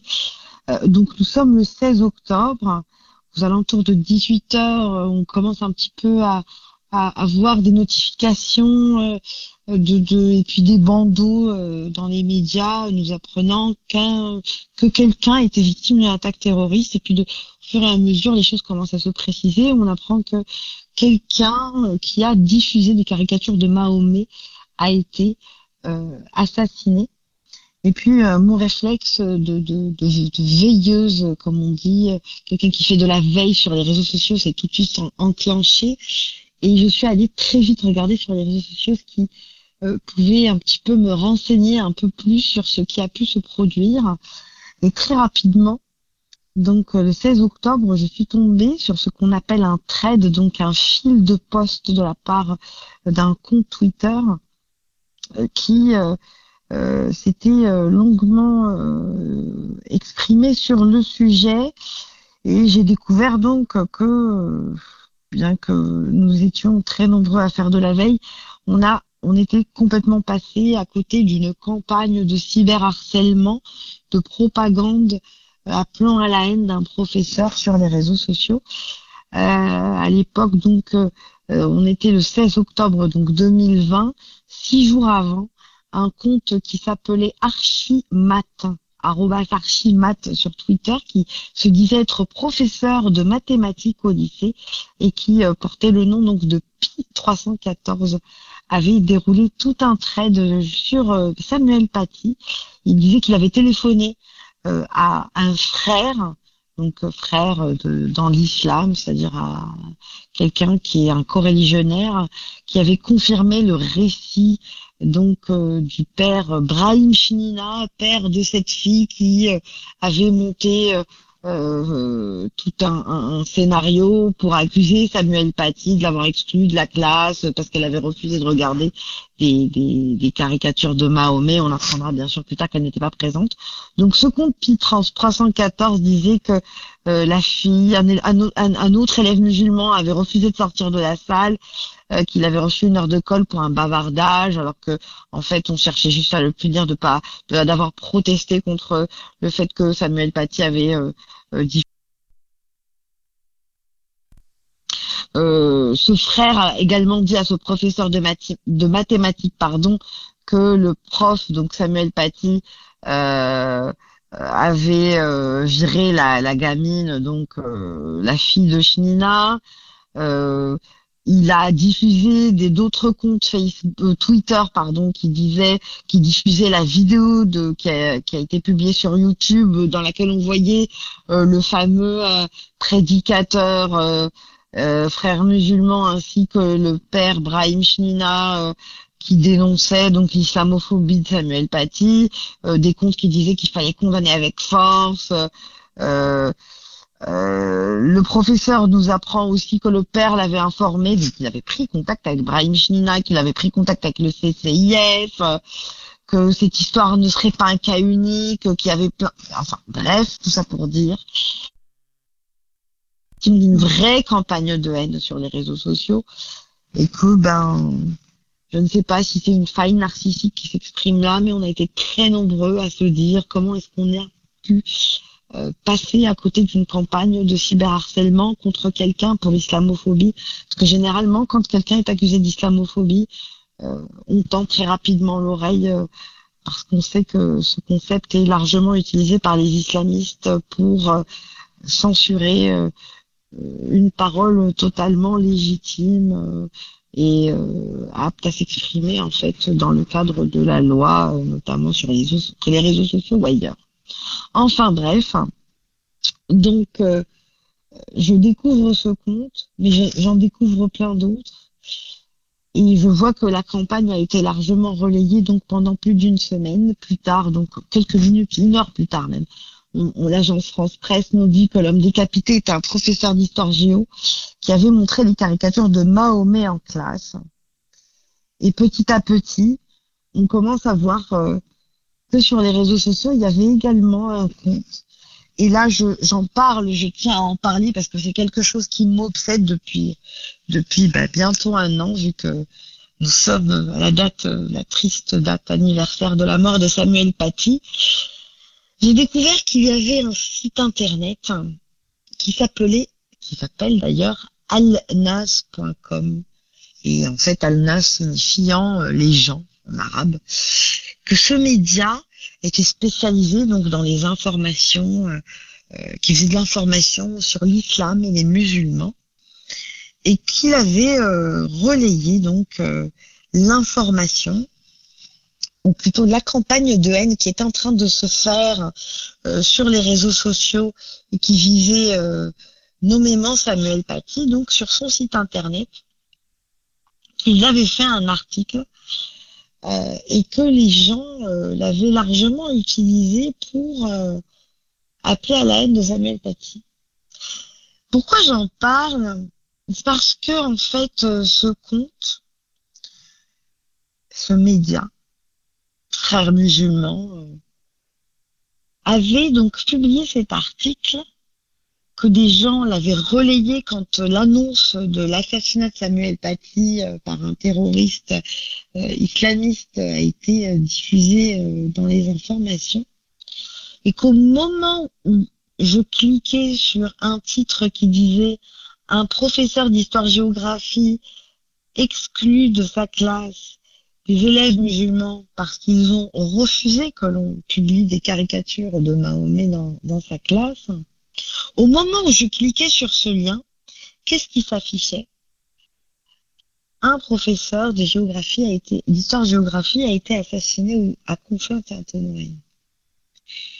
Et en fait, ce qui s'est passé, c'est que sur la même adresse URL, on a effacé un article et on, en a remis un autre au moment où, en gros, ça a tourné au vinaigre. Alnas le média Alnas a participé en fait à la campagne de persécution, de harcèlement euh, contre Samuel Paty, a participé au fait que l'on a pu mettre une cible sur son dos. Il ne sera jamais poursuivi, jamais euh, accusé de complicité. Euh, on a, s'est jamais intéressé à ce média, bien que moi j'ai fait un article le lendemain de l'assassinat de Samuel Paty, je l'avais publié dans Causeur en le citant pour dire qu'il fallait vraiment s'intéresser à ce que ce média faisait. Ils ne répondront jamais de leurs actes. Et en plus de ça, bien que j'ai gardé les screens, ils ont sur la même adresse URL, donc la même adresse de l'article où ils persécutent, dans lequel ils persécutaient Samuel Paty, ils ont, il leur a suffi de supprimer et de mettre juste moi un article informatif pour dire que Samuel Paty a été assassiné. Pourquoi je parle de ce média? Parce que ce fait-là m'a m'a intrigué et, m'a permis euh, voilà de, de, de, m'intéresser un petit peu plus à ce qu'il publiait et j'ai été euh, euh, assez enfin effrayé, pas vraiment, mais euh, intrigué par le fait que ce média a également participé à, à cette campagne qui a eu euh, lieu vraiment quelques jours, euh, vraiment même pas 48 heures après l'assassinat de Samuel Paty, visant à faire croire qu'il y a eu une agression contre des femmes voilées musulmanes en raison de leur religion euh, au champ de Mars à côté de la tour Eiffel. Je ne sais pas si euh, les auditeurs ou vous-même euh, vous rappelez de cette affaire, mais à peine euh, quelques jours, donc vraiment 48 heures après l'assassinat de Samuel Paty, Alnas a publié que des femmes ont été agressées par euh, des Françaises blanches qui avaient un chien en plus qui l'ont lâché sur ces femmes voilées ou inversement euh, et que bah, la France n'était plus safe, euh, n'était plus un lieu sûr, un pays sûr pour les musulmans. Cette information a été également relayée par l'association euh, La Lab, euh, association euh, islamiste qui se prétend être féministe inclusive et qui a également fait euh, un trade, comme j'ai expliqué au début, c'est un, fil de postes qui se suivent pour dire, écoutez, euh, euh, nos condoléances à Samuel Paty dans un seul tweet, puis après, nous sommes persécutés, on n'en peut plus, on souffre, écoutez, il y a des musulmanes qui se font attaquer maintenant, on n'en peut plus de la pression, etc. En gros, tout cela s'inscrit dans une campagne assez plutôt un protocole assez euh, classique qui consiste à euh, essayer de faire émerger euh, l'idée que l'on ne s'en serait pris à des musulmans tout de suite après un attentat ou faire naître une polémique autour de l'islamophobie ou toujours après un attentat comme cela a pu se produire après les attentats de Nice avec par exemple l'affaire Burkini les femmes persécutées euh, qui ne pouvaient pas le porter sur les plages de la côte d'Azur. Et là encore euh, bah voilà euh, une voilée deux voilées ont été agressées. Et puis après ben on va parler que de ça.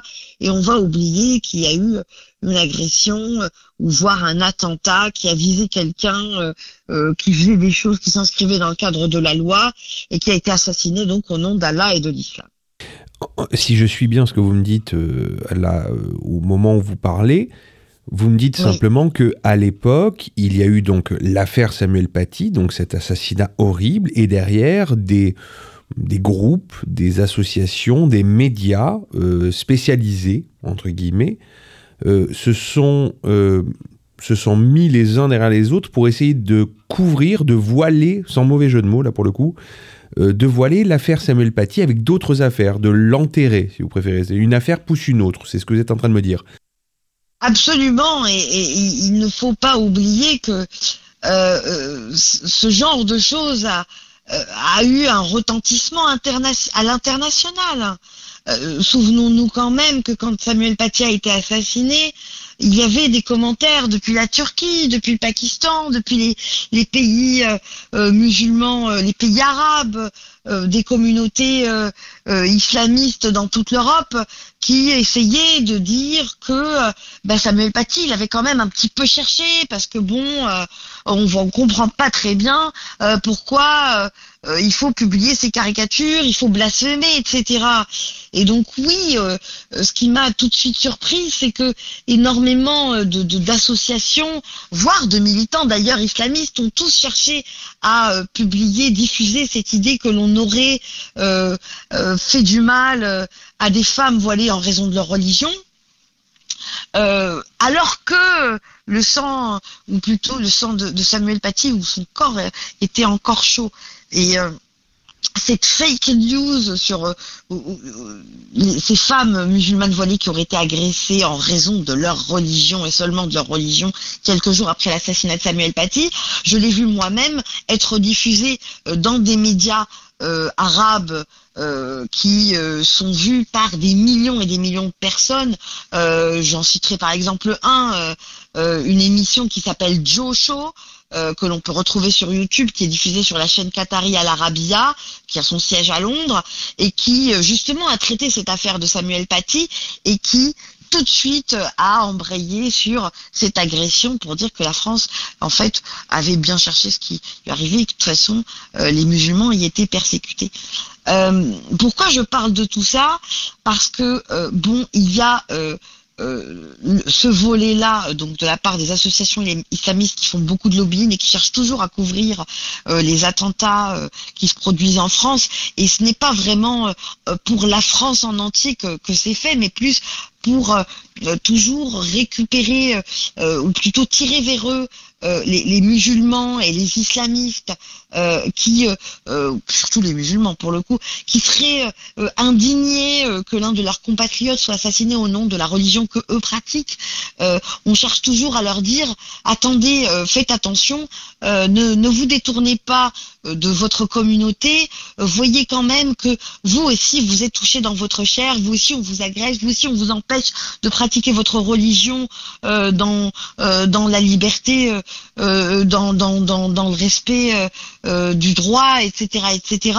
Euh, vous aussi vos sœurs euh, sont persécutées, etc. Et donc forcément on cherche toujours à, à leur arracher euh, cette empathie qu'ils pourraient ressentir envers des personnes non musulmanes en, fabriquant toujours euh, cette euh, ce- et nourrissant cette espèce de d'atmosphère euh, euh, de persécution contre les musulmans en général en France. Euh, parallèlement, euh, ce qui a pu se produire également dans les médias, et j'insiste vraiment sur les médias parce que c'est vraiment ce que ce, à quoi j'ai voulu vraiment m'intéresser quand l'attentat contre Samuel Paty s'est produit. Il y a que- quelque chose euh, également qui s'est produit dans les médias euh, et, qui m'a pas mal révulsé euh, parce que bon, euh, ça fait un moment quand même maintenant que je suis toutes ces histoires, réseaux sociaux, médias, communication autour de tout ce qui est islamisme et attentat, c'est que petit à petit, on a commencé à étendre ou plutôt couvrir toute l'éducation nationale, ses fonctionnaires, ses agents et surtout donc le corps euh, enseignant. Euh, on a commencé à couvrir tout le corps enseignant du courage de Samuel Paty. Alors que bon, le rapport de l'éducation nationale prouvera plus tard qu'il n'a pas été soutenu par ses collègues et que certains même ont essayé un petit peu de l'enfoncer. On l'a vu d'ailleurs même avec l'affaire Didier Lemaire qui se produira euh, quasiment, euh, vraiment euh, quelques mois plus tard.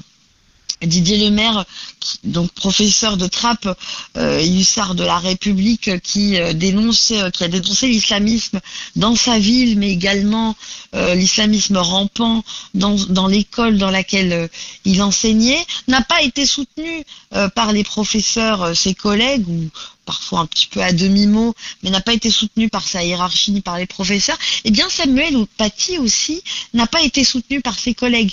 Pire, euh, quand on s'intéresse vraiment au sujet, euh, moi, euh, comme je l'explique, c'est un professeur de mathématiques qui se faisait appeler Archimate sur Twitter et qui a vraiment supprimé son compte deux heures après euh, l'annonce de la- l'assassinat de Samuel Paty, lui aussi vraiment a, participé à le persécuter euh, dès que euh, bon cette affaire était sortie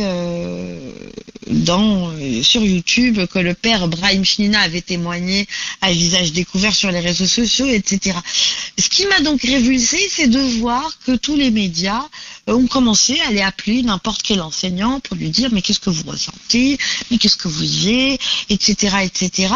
Et à qu'à aucun moment on ne s'est posé la question de la responsabilité de certains agents de l'éducation nationale, euh, non seulement hein, dans la persécution de professeurs qui auraient un petit peu plus de courage qu'eux euh, et qui initieraient leurs leurs étudiants ou voire leurs élèves à la liberté d'expression, au droit à la caricature, euh, euh, au droit au blasphème, euh, à, euh, à la laïcité, à la loi de 1905, mais qui en plus euh, participent à l'endoctrinement des élèves au sein de l'éducation nationale, qui participent à la fabrication euh, totalement endoctrinés, enfermés euh, dans euh, leur euh, religion d'origine d'ailleurs, qu'ils n'ont pas nécessairement choisi, les empêche de la questionner, de remettre en cause certaines croyances qui leur ont été transmises ou avec lesquelles ils ne seraient pas nécessairement d'accord, certaines pratiques, etc.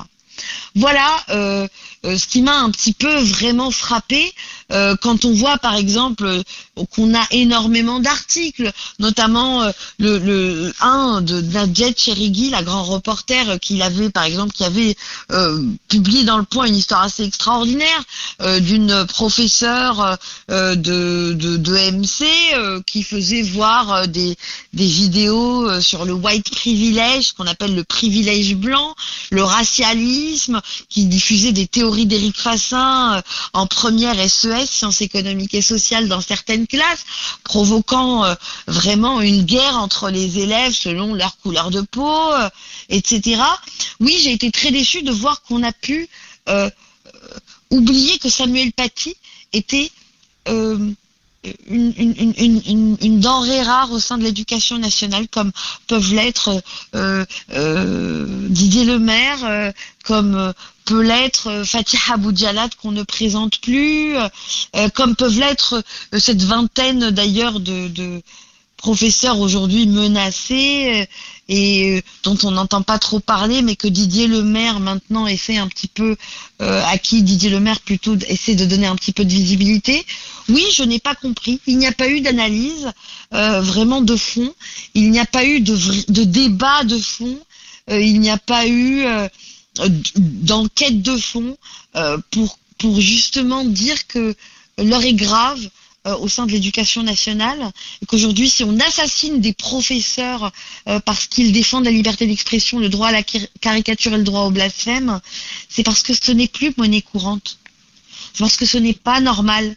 C'est parce que tout le monde euh, s'est soumis, soit nourri, hein, justement le communautarisme, l'islamisme au sein de l'éducation nationale, soit fait des accommodements, soit s'écrase complètement et laisse, laisse passer.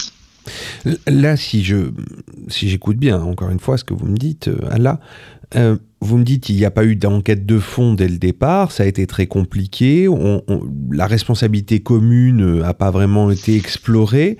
Euh, beaucoup de gens portent une part de responsabilité dans ce dans, cette dans cet événement qui est euh, tragique, qui a coûté la vie de quelqu'un. Mais là, maintenant, un an après, est-ce qu'on a une évolution quelconque? Est-ce qu'on a vu Est-ce que vous, en tant que journaliste, euh, femme de médias, vous voyez que dans les médias, on commence à interroger? Est-ce qu'il y a une interrogation globale sur les responsabilités communes? Est-ce qu'il y a une interrogation sur le après? Ou est-ce que, encore une fois, on, se retrouve noyé par d'autres informations, comme vous nous l'avez si bien expliqué, euh, qui viendraient en fait euh, bah, un peu laver ça, faire un espèce de euh, je vais dire un, mot de, greenwashing en fait de cette histoire-là, de, mettre un, coup de voilà un coup de propre pour dire voilà on, on y a pensé, on fait l'anniversaire, on n'en parle plus. Qu'en est-il de votre côté à vous, côté média, on va dire? Écoutez, je vais vous dire quelque chose. Qui m'a bouleversé il y a à peine quelques petites semaines, vraiment, on va dire même pas quatre semaines. Je, sais que David Dinota, euh, euh, avec qui j'ai énormément échangé pendant l'écriture de son de son livre, euh, qui s'appelle Contre-enquête. euh, euh, j'ai exécuté un chien de l'enfer. hein, c'est exactement ce qu'avait tweeté l'assassin euh, terroriste euh, islamiste qui a assassiné Samuel Paty euh, quand il a euh, décapité euh, et séparé la tête du corps de Samuel Paty. Il a tweeté j'ai exécuté ce chien de l'enfer. Euh, David Dinota a été le seul à sortir un livre enquête, euh, plus un rapport qu'une enquête, mais en tout cas a été le seul à produire un livre sur Samuel Paty. Pourquoi je vous dis que ça m'a bouleversé Parce que en tant que journaliste, justement, bon bah je reçois un petit peu les programmations des maisons d'édition et je me rends compte, euh, complètement choquée, euh, que personne n'a osé sortir un livre sur Samuel Paty. Ni euh, chez Gallimard, euh, ni euh, chez Robert Laffont, ni chez... nulle part en fait. Il n'y a pas de livre sur Samuel Paty, à part celui de David Dinota. Je ne sais pas si vous vous rendez compte. Ah, moi, je m'en rends bien compte parce que je sais que à la fin, à la fin du, à la fin du confinement, tout le monde a, for- a sorti des livres sur le confinement, donc je sais qu'il y a eu des Voilà. très grosses sorties. Mais effectivement, maintenant que vous le dites, je me rends bien compte qu'il n'y a aujourd'hui sur le marché qu'un seul livre sur David, Pa- euh, sur euh, Samuel Paty, qui est celui de David Guinota, que l'on a un peu plus loin d'ailleurs dans dans les interviews. Exactement, donc je scrolle, comme on dit, hein, je, je scrolle, je scrolle, je regarde tout ce qu'on m'envoie, euh, les programmations euh, des, des, des, des maisons d'édition, et je cherche désespérément quelque chose qui fait référence à cet assassinat monstrueux, euh, ça pouvait être même marginal, euh, une enquête sur l'éducation nationale, qu'est-ce qui se passe, euh, qu'est-ce qu'il y a plus... Rien. Je n'ai rien. Et je me dis, mais en voilà un symbole. En voilà un signal. On a donc le livre de David euh, on a le livre de Didier Lemaire, euh, Lettre d'un hussard de la République, et puis euh, à part ça, il n'y a rien. Pourquoi? L'acheter Flemme, peut-être faire un gare maintenant, de la peur, je ne sais pas. Mais en tout cas, il n'y en a pas. Et ça me fait quelque chose. Au sein de l'éducation nationale, vous voyez comme moi, hein, je pense que tout le monde est au courant, ça fait un an. Je ne vois pas vraiment ce qui a pu changer parce que s'il y a quelque chose de euh, quand même, euh, il faut le dire, euh, malgré le fait que ça n'était pas à la hauteur de nos attentes, euh, l'assassinat de Samuel Paty a été quand même marqué par le déclenchement euh, de tout un processus législatif menant à, à, la loi séparatisme qui a été donc qui est passée donc par l'Assemblée nationale, puis ensuite par le Sénat, puis a été votée. Et donc une loi séparatisme dans laquelle on a essayé de faire passer un amendement Samuel Paty pour que plus jamais on ne puisse persécuter un fonctionnaire euh, serviteur donc euh, de la République euh, en publiant des informations personnelles, en l'empêchant de s'exprimer, en l'empêchant de faire son travail, et pour que plus jamais on ne puisse nuire ni à sa vie, ni sa carrière, ni à sa famille, etc. Mais rendons-nous compte quand même qu'il y a après euh, que les lois, donc tout le, corpus législatif soit sorti et que la loi séparatisme était votée, euh, on a pu voir que son application n'était pas vraiment, on va dire, euh, efficace.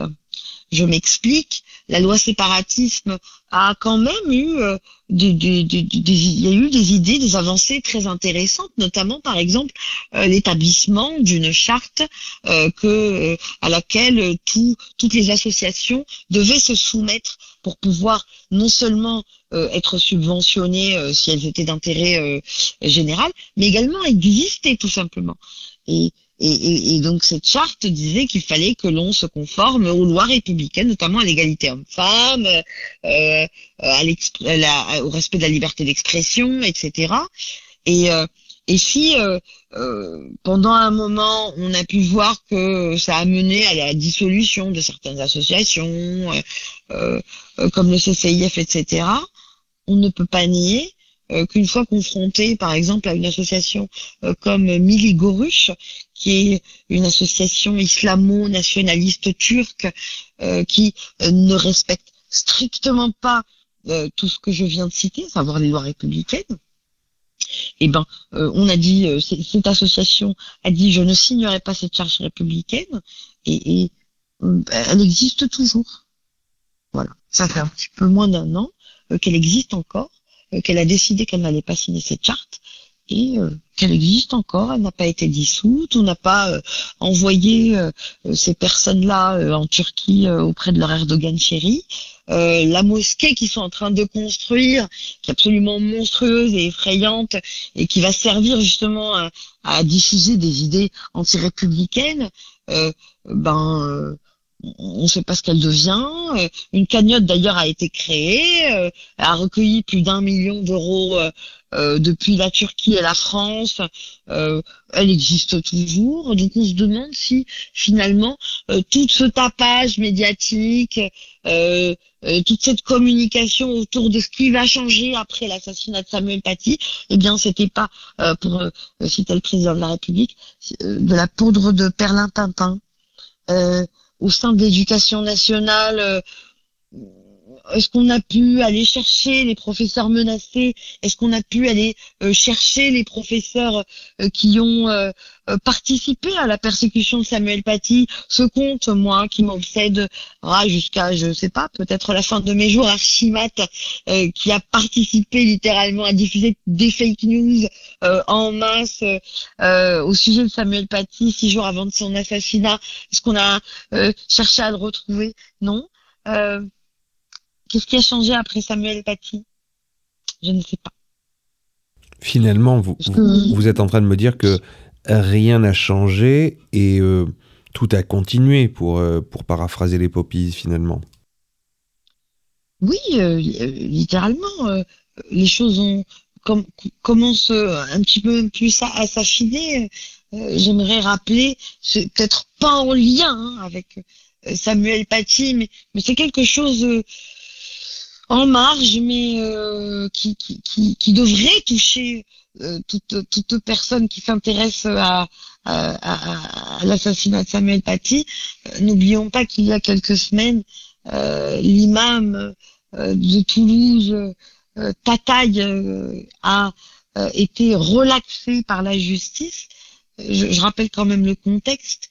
Il y a trois ans, cet imam a juste cité un hadith euh, du Coran, euh, pardon, excusez-moi, un hadith de l'islam, euh, un hadith qui est une, euh, qui, est euh, unanimement euh, admis et authentifié par les quatre écoles de la jurisprudence islamique et qui en fait qui est une prophétie qui dit que le jour du jugement n'adviendra que si tous les musulmans se mettent à tuer des juifs en fait que la pierre l'arbre la montagne que sais-je derrière lesquels se cacheront des juifs parleront et, indiqueront aux musulmans que le juif se cache derrière euh, euh, eux euh, pour qu'ils puissent les tuer. Ben, oui, c'est que l'islam, c'est qu'un hadith, mais finalement, euh, on n'a pas le droit du coup d'y toucher parce que euh, l'État, euh, la justice n'aurait pas le droit de s'immiscer dans un le corpus législatif, pardon, le corpus, on va dire juridique de l'islam. Et, et voilà, il est relaxé, il a eu le, droit d'appeler au meurtre des juifs et, et de dire aux musulmans de, de sa mosquée que c'était quelque chose euh, auquel ils devaient se préparer hein, en tant que musulmans et que Dieu les sommait, euh, allait les sommer à un moment euh, de tuer des juifs et cet homme a été relaxé. Donc on se dit que finalement ceux qui ont appelé à tuer Samuel Paty en tant que euh, parce qu'il aurait blasphémé, hein, n'ont fait également que respecter euh, euh, la loi de la charia, hein, euh, que respecter le Coran euh, euh, médinois et, et, et, et comme cet imam de Toulouse, ils n'ont fait que pratiquer leur religion et, et la vie continue du coup. Hein, voilà. Je, je ne vois vraiment pas ce qui a pu changer à part cela. euh, bah, Rien en fait, rien n'a changé, rien. Il y a eu une loi séparatisme euh, dans laquelle énormément attention, hein, parce que faut quand même que je précise, énormément de fonctionnaires, de hauts fonctionnaires, ont participé à la rédaction de ce projet de loi, euh, de cette loi, l'ont défendu auprès de leur hiérarchie. Énormément de députés aussi y croyaient, mais une fois euh, que ça a été confronté à la réalité, qu'est-ce qu'on en a fait? Qu'est-ce qu'on en a fait? Cet imam a été relaxé. Est-ce qu'il a le droit, par exemple, de continuer de pratiquer? Oui. Sa mosquée a été fermée Non. N'oublions pas que la mosquée de Pantin, qui a relayé euh, l'assassinat, euh, qui a relayé pardon la campagne qui a abouti à l'assassinat de Samuel Paty, euh, ben, elle, a, elle a réouvert euh, quelques mois plus tard. Euh, oui, parce que c'est comme ça. euh, De toute façon, on peut pas priver une ville euh, d'un lieu de culte, les croyants d'un lieu de culte. Mais est-ce qu'il y a eu un devoir de mémoire euh, Est-ce qu'il y a eu euh, la visite d'un ministre, pour le coup, euh, moi qui suis très farouche, farouchement opposé à ce que le, le, politique s'immisce dans les mosquées, et ben je me dis, ben j'aurais bien aimé voir un, un ministre là-dedans pour dire, bon maintenant, est-ce que c'est fini ces conneries en fait hein.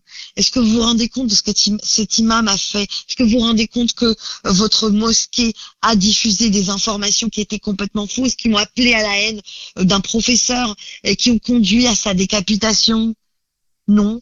Est-ce que on a demandé à ce qu'il y ait un travail, est-ce qu'une cellule, je sais pas, de déradicalisation aille dans cette mosquée pour parler à tous ces fidèles, euh, parce qu'on ne sait pas ce que ces fidèles ont entendu de la part de l'imam de Pantin, euh, si euh, la mosquée de toute façon de Pantin a participé à la persécution de Samuel Paty sur les réseaux. Qu'est-ce qu'on a fait? Bah, on l'a fermé six mois, puis on l'a réouvert. hein. Bah, trop bien. Enfin voilà, qu'est-ce qui a changé? En fait, là, vous êtes en train de me dire qu'on pourrait craindre une autre affaire Samuel Paty dans les semaines, les mois, que sais-je, dans les années à venir, puisque finalement rien n'a changé, tout a continué. Euh, vous me dites que euh, cette mosquée, c'est un exemple parmi tant d'autres, mais en fait, finalement, on n'a pas été voir les bonnes personnes, on n'a pas interrogé les bonnes personnes, on n'a pas fait ce qu'il fallait. Donc on peut craindre une nouvelle affaire Samuel Paty dans trois mois, six mois, trois semaines, on ne sait pas quand, en fait, finalement. Écoutez, euh, pour avoir échangé avec euh, euh, une personne bien bien bien renseignée et, bien euh, concernée pour le coup, à savoir Didier Lemaire. Le, le, le, professeur Didier Lemaire a quand même été contacté par une vingtaine d'enseignants qui ont été menacés et à qui on a fait changer de, de de lycée ou de collège ou primaire, que sais-je, euh, après l'assassinat de Samuel Paty. 20, c'est beaucoup trop déjà. Qu'est-ce qui, où est-ce qu'ils sont? Qu'est-ce qu'ils sont devenus? Euh, Pourquoi on n'a pas entendu parler d'eux? Parce qu'on ne connaît pas leur nom? Pourquoi ils n'ont pas été euh, justement sur tous les plateaux pour raconter ce qui leur arrive Où sont euh, les professeurs, les collègues, leurs leurs collègues, ils sont bel et bien au courant qu'ils ont été mutés, qu'ils ont été, euh, je sais pas moi, des, des, qu'on leur a fait changer d'établissement. Pourquoi ils viennent pas en parler? Qu'est-ce qui se passe au sein de l'éducation nationale en fait? Euh, Cette omerta en fait? Est-ce qu'il y aura euh, un prochain assassinat? Euh, Est-ce qu'un autre professeur sera assassiné? Je suis même plus sûre en fait. Vous savez pourquoi? Parce que je pense que peut-être qu'il n'y aura plus quelqu'un d'aussi courageux que Samuel Paty, et que Didier Lemaire euh, au sein de l'éducation nationale. Parce que justement, les pouvoirs publics euh, n'ont pas... Ils, ont, ils ont fait de la communication, belles cérémonies, etc. Euh, à la télé, mais mais au sein de l'éducation nationale, je n'ai pas vu de circulaire passer je n'ai pas vu de, euh, de communiquer euh, être diffusé auprès des rectorats, des inspecteurs académiques, leur demandant intimement d'aller chercher les professeurs courageux, ceux qui sont persécutés, leur dire euh, qu'ils ont toute leur place au sein de l'éducation nationale, que c'est ces profils-là qu'il faut effectivement, bien au contraire, valoriser au sein de l'éducation nationale, que c'est eux, que ce, ce, sont eux qui ont raison euh, c'est d'eux qu'il faut que les autres, donc collègues, s'inspirent. Et, euh, et, et, et qu'est-il advenu de tous ces enseignants en fait qui n'ont pas soutenu ce professeur? Euh, que, Ils ont été convoqués? Est-ce qu'ils ont été euh, formés de nouveau justement Peut-être à la laïcité que visiblement ils ne comprennent absolument pas. Est-ce qu'ils ont été mis à pied, voire même écartés? Non. Non. Alors, euh, je, n'accuse personne de complicité, mais euh, je ne vois pas pourquoi est-ce que les, choses les choses changeraient en fait hein, si euh, le seul message que finalement on reçoit c'est ben un prof a été assassiné parce qu'il a été courageux, qu'il a fait son travail. Je, veux bien, concevoir que l'on puisse encore plus s'écraser, d'autant plus quand on voit que finalement, et David Denota, je pense, l'explique très bien dans, dans, dans, ce numéro pour dire que bah, l'éducation nationale ne, ne, soutient pas les professeurs courageux. L'éducation nationale a non seulement pas soutenu Samuel Paty, mais en plus de ça, regardez ce qu'elle a fait après de Didier Lemaire des maires menacés, euh, mis sous protection policière, à, qui finalement on propose un poste à Argenteuil. Argenteuil, quand même, ville qui fait partie des 150, voire maintenant 200 peut-être, territoires de la République à reconquérir. Vous vous rendez compte? Enfin, C'est complètement hallucinant. C'est incroyable. Hmm. Oui, effectivement, je me rends compte, quand, euh, quand vous me dites tout ça, forcément, je, finis par me dire, euh, effectivement, le, le, le tableau n'est pas très rose, voire et même très sombre euh, de ce que vous me racontez là. Euh, je reviens simplement sur la part média, en tout cas sur votre part média. euh, puisque vous avez quand même un regard média très, euh, très important et que vous avez quand même, une, on va dire, une bonne culture de la, de, de la situation et que vous l'avez bien observé depuis l'époque. Mais euh, finalement, en tant que femme de médias, aujourd'hui, est-ce que vous avez la sensation que les médias traitent l'information de manière plus réelle, plus précise, ou est-ce qu'on est toujours sur quelque chose de très euh, succinct? Euh, écoutez, pour bien illustrer ce que je vais vous dire, il y a quelques mois, euh, j'avais fait, on avait découvert qu'il y avait euh, dans une liste aux départementales, aux élections départementales, il y avait une liste euh, de la majorité, donc la République en marche, euh, où on, retrouvait une femme portant fièrement le voile islamique, symbole de la ségrégation sexuelle, et donc des femmes et des hommes.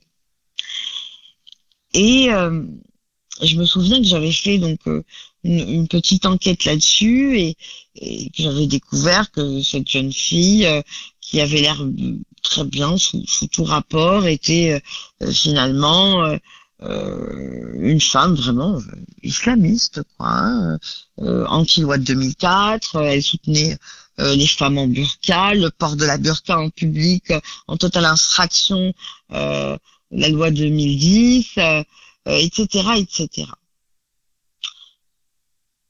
Et euh, j'ai pu constater que énormément de médias n'ont pas suivi. Euh, énormément de médias euh, ont totalement méprisé le fait que, malgré les preuves, quand je dis des preuves, ce sont des vidéos, ce sont des photos, euh, ce sont, ce, n'est pas des, suppositions, il y a des faits, des faits, des faits et rien que des faits. J'ai vu des médias, des chaînes nationales reprendre euh, l'information en disant que cette personne avait fait euh, le buzz, euh, que les projecteurs ont été braqués sur elle et que bah, elle était voilée, mais elle été d'une association de soutien scolaire et, et puis c'est tout. Et qu'on s'en prenait à elle, ni injustement ni justement, mais et puis c'est tout. On va pas plus loin. On a, euh, on rase les murs. On a fait pareil, euh, euh, d'ailleurs avec En fait, avec l'histoire de Didier Lemaire, par exemple, également, énormément de médias, sauf ceux qui sont aujourd'hui très bien identifiés à droite, comme bah, celui auquel j'appartiens, moi, la presse écrite d'ailleurs, Causeur, ou encore la chaîne d'information euh, CNews, ou encore, bon, euh, encore plus à droite, Valeurs Actuelles, euh, à part eux, euh, tout le monde a euh, douté de la parole euh, de, de Didier Lemaire. Euh, on l'a fait d'abord passer pour un menteur. Euh, on a essayé de, de voir s'il était effectivement menacé. On a essayé de, de savoir s'il était effectivement sous protection policière. Euh, comme s'il était envisageable que euh, euh, ça puisse amuser quelqu'un de, s'inventer euh, euh, quelque chose de, de- du genre. Euh, énormément de médias n'ont pas euh, cherché à, le recevoir, euh, à part euh, ceux que je cite, hein, ou de raconter son histoire. Et puis, euh, euh, c'était pareil pour Samuel Paty. Euh, vous voyez euh, d'ailleurs euh, la façon dont on a traité l'information dans plusieurs chaînes, hein, autres que celle dont je parle, pendant un petit moment quand même, bah, on invitait des élèves, des professeurs pour dire bon bah il était gentil, etc. Mais euh, on n'osait pas dire qu'il était dans son bon droit. On n'a jamais osé publier d'ailleurs les caricatures euh, que lui a osé euh, mettre euh, euh, sur son tableau euh, pour montrer et expliquer ses élèves ce qu'était la liberté d'expression et, et, et- ses limites. Et puis, je ne sais pas si vous vous souvenez, mais il a été assassiné vendredi et puis le dimanche, il y avait un hommage qui lui était rendu à, à, à, à la place euh, de la République à Paris. Et moi, j'y étais d'ailleurs. Et très rapidement, euh, on a pu voir euh, sur euh, les plateaux télé des appels à, ne pas stigmatiser, qui, qui je, ne- veux même pas le dire tellement ça m'écoeure, Mais en plus de ça, on, s'est acharné à aller chercher des gens pour nous parler de, de l'islam, en fait. Plus que de l'éducation nationale. On a été chercher les personnes voilées, en fait, dans cette classe, euh, euh, pour qu'elles nous disent qu'elles sont là, euh, malgré le fait qu'elles arborent un symbole de l'orthodoxie et de l'antiféminisme républicain, euh, plutôt du féminisme républicain, pardon, et donc un symbole de l'antiféminisme, euh, pour dire justement qu'elles étaient là et qu'elles comprenaient pas pourquoi les terroristes faisaient euh, du mal euh, à des profs. euh, et bon, euh, on avait également quelques euh, associations pour dire que il fallait pas assassiner euh, des professeurs. mais personne ne pointait de responsable en fait. C'est assez drôle. Dans les médias, la majorité des médias, on avait l'impression que Samuel Paty avait été assassiné par le Saint-Esprit. Et puis dès que, euh, bon, à part CNews, euh, dès qu'on on, on parlait du, du cœur du problème, euh, on avait tout de suite quelqu'un pour dire que attention, on peut, il faut pas stigmatiser, il faut pas ceci, il faut pas cela. Ce qui est assez drôle, c'est qu'aujourd'hui, par contre, on a carrément euh, euh, des gens qui osent, qui osent dire les choses, mais euh, parce qu'on a un nouveau candidat. Ah, Je ne sais pas si vous voyez de quoi je parle. Euh, je- On a l'impression il, il que, me que- semble, mais allez-y, oui. oui, on a l'impression que euh, finalement, bah, on, va se faire du mal pour traiter cette affaire. On n'a pas vraiment envie de la traiter, à savoir la- l'affaire de l'islamisme, que ce soit au sujet du- euh, au sein de l'éducation nationale ou, ou, ou dans la France entière, que ce soit dans les banlieues ou dans des petites villes comme Cavaillon dans le Var ou, ou que sais-je. Ben, on va être obligé de s'y confronter parce qu'on a un candidat euh, euh, qui n'est pas encore déclaré candidat, mais qui est déjà à 17% des sondages et euh, qui, lui, ben, n'a absolument aucun mal à dire les choses comme il les sent, pas nécessairement comme elles sont, mais comme lui les sent, et euh, que, eh bien, euh, il cartonne. Et ben, maintenant qu'il cartonne, euh, eh ben, on commence à parler. Voilà, on commence à parler, euh, même dans des chaînes euh, estampillées euh, de gauche ou autre. Et je me demande si ce n'est pas trop tard et si l'opinion publique et le public ne verra pas clair dans le jeu de certains médias et certaines lignes éditoriales. Merci énormément à la Oukili d'avoir donné de votre temps, surtout à cette heure-ci, parce que les auditeurs ne le savent pas, mais il est très tard dans la nuit au moment où on enregistre. Euh, donc je leur dis, voilà, on a enregistré très très tard dans la nuit, et donc elle a fait, a fait cet effort-là pour nous. Donc merci d'avoir pris déjà de votre temps et d'avoir pris sur votre sommeil pour répondre à nos questions. Qu'est-ce que je Je peux vous souhaiter, moi, euh, pour cette nouvelle année, à part euh, de nouvelles... euh, de nouvelles responsabilités éditoriales peut-être, je ne sais pas. Qu'est-ce que je peux vous souhaiter? Eh bien, euh, que les médias non subventionnés, non détenus euh, par des multimillionnaires, voire des milliardaires, aient euh, assez de moyens pour permettre à des journalistes engagés, honnêtes, objectifs, d'avoir assez, de moyens pour pouvoir mener leurs enquêtes jusqu'au bout et, et donner de nouveaux éclairages euh, à, sur des affaires euh, vraiment bien maltraitées, comme on dit. Eh ben, Écoutez, je vous le souhaite et je me le souhaite aussi du coup, hein, puisque si euh, voilà, vous, vous, vous avez donné la, la- la seule chose qui m'intéressait aussi, c'est de trouver des médias euh, qui me laissent la possibilité de faire ce que je fais. Merci encore à la Oukili et nous on fait une micro pause et on va retrouver David Guinota dans quelques instants. Stop.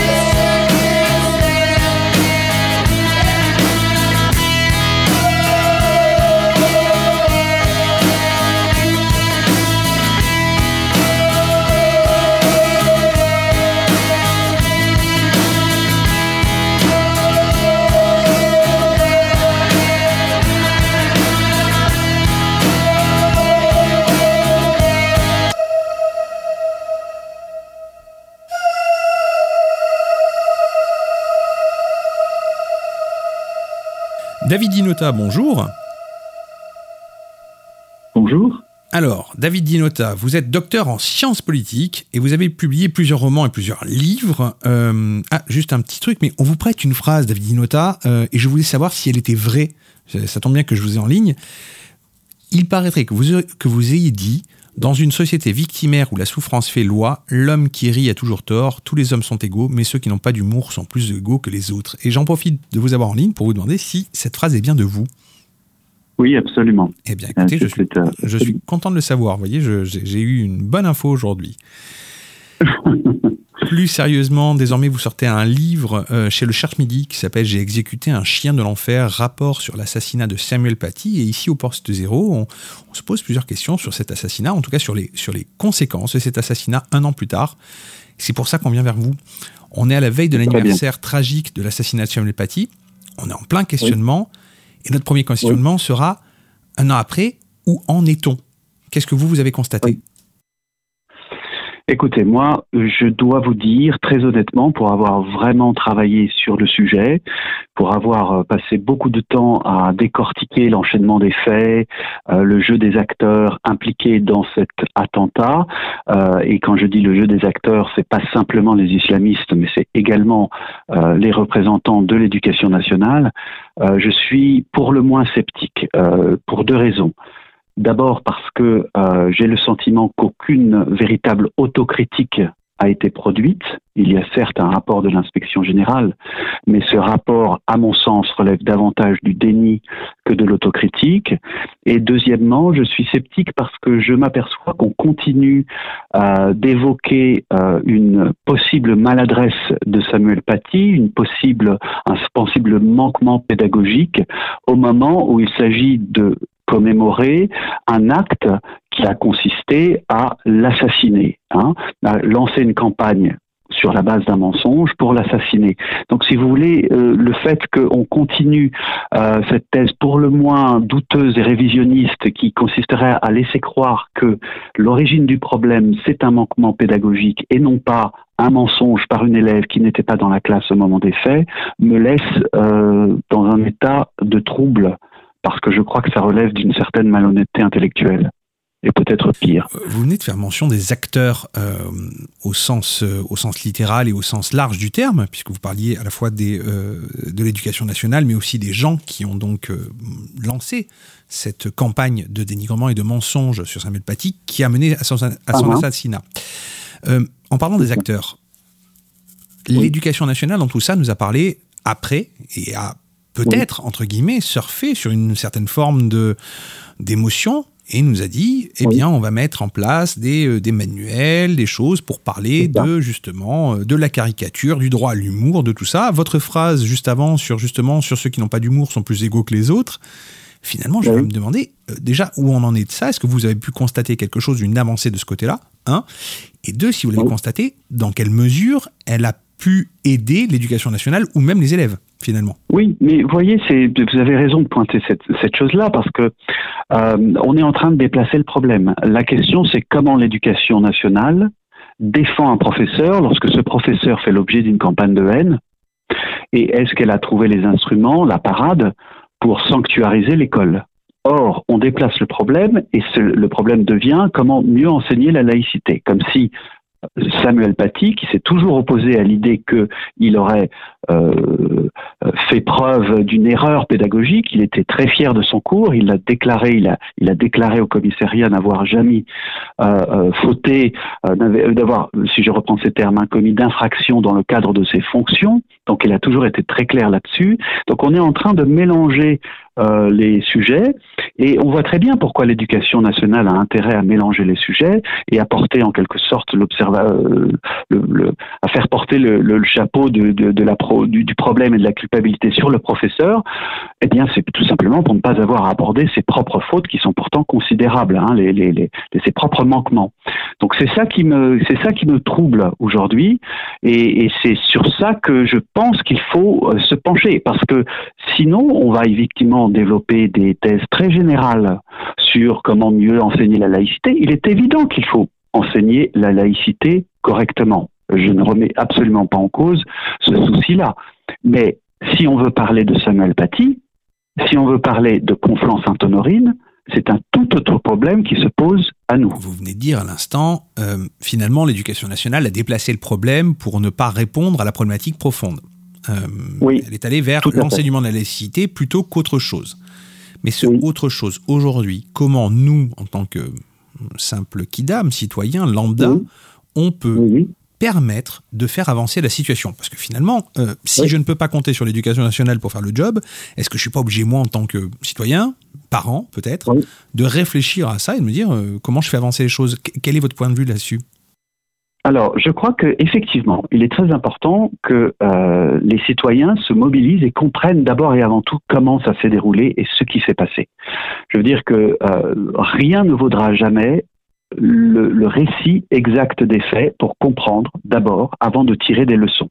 On ne peut pas tirer des leçons et réagir si on n'a pas compris la nature exacte du chantage qui a été exercé sur euh, Samuel Paty et la nature exacte des réactions de l'éducation nationale. Il est très important de suivre l'enchaînement des faits dans la chronologie parce que l'éducation nationale a commis, pour, ne pas tourner autour de peau, je vais vous le dire directement, mais je vais essayer de faire simple, deux grandes, euh, deux grandes erreurs. Euh, donc les deux grandes erreurs, c'est quoi? Il y a une erreur de timing, il y a une erreur de chronologie, et puis il y a une erreur qui est liée au reproche qu'on a fait à Samuel Paty vis-à-vis de ce fameux manquement à la laïcité, hein, puisque Jean-Michel Blanquer nous apprend que euh, pour que ça ne se répète pas, pour corriger le tir, eh bien, il faut mieux enseigner la laïcité. Donc ça supposerait que Samuel Paty a mal enseigné la laïcité. Bon. Donc le premier, la première chose sur laquelle je voudrais insister, parce qu'elle est très importante chronologiquement, c'est que euh, l'affaire part à partir d'une rumeur lancée, initiée par une élève qui n'était pas dans la classe. Cet élève qui n'était pas dans la classe, on s'aperçoit très très rapidement euh, qu'elle n'était pas dans la classe. Et par conséquent, l'éducation nationale est au fait du fait qu'elle ment. Hein, elle, a, séché le cours du 6, euh, du 6 octobre, et elle est exclue le 7. Donc, euh, l'éducation nationale a toutes les informations nécessaires pour savoir que l'idée que Samuel Paty aurait choqué les élèves par son attitude, son comportement ou le choix de, son matériel pédagogique, à savoir les caricatures, est déjà fausse à la base. Et puis, en même temps, l'éducation nationale est absolument au courant euh, du fait que euh, Samuel Paty est en train de souffrir d'une euh, campagne de haine euh, qui vise à le traiter de voyou, qui est extrêmement violente. Eh bien, malgré ces deux faits, c'est le moment où l'éducation nationale, en tout cas, euh, il faut être plus précis, euh, le référent laïcité, arrive pour, en quelque sorte, lui expliquer euh, qu'il a fait une erreur. Donc ça, c'est une, chose qui est quand même très curieuse, si vous voulez. On a connu des soutiens plus cohérents et un timing un peu plus euh, judicieux. Bon, ça c'est le premier point. Le deuxième, le deuxième point, c'est qu'il faut comprendre la nature de l'erreur qui lui est reprochée. Il faut comprendre qu'est-ce que le référent en laïcité lui reproche. Euh, on lui reproche d'avoir froissé les élèves.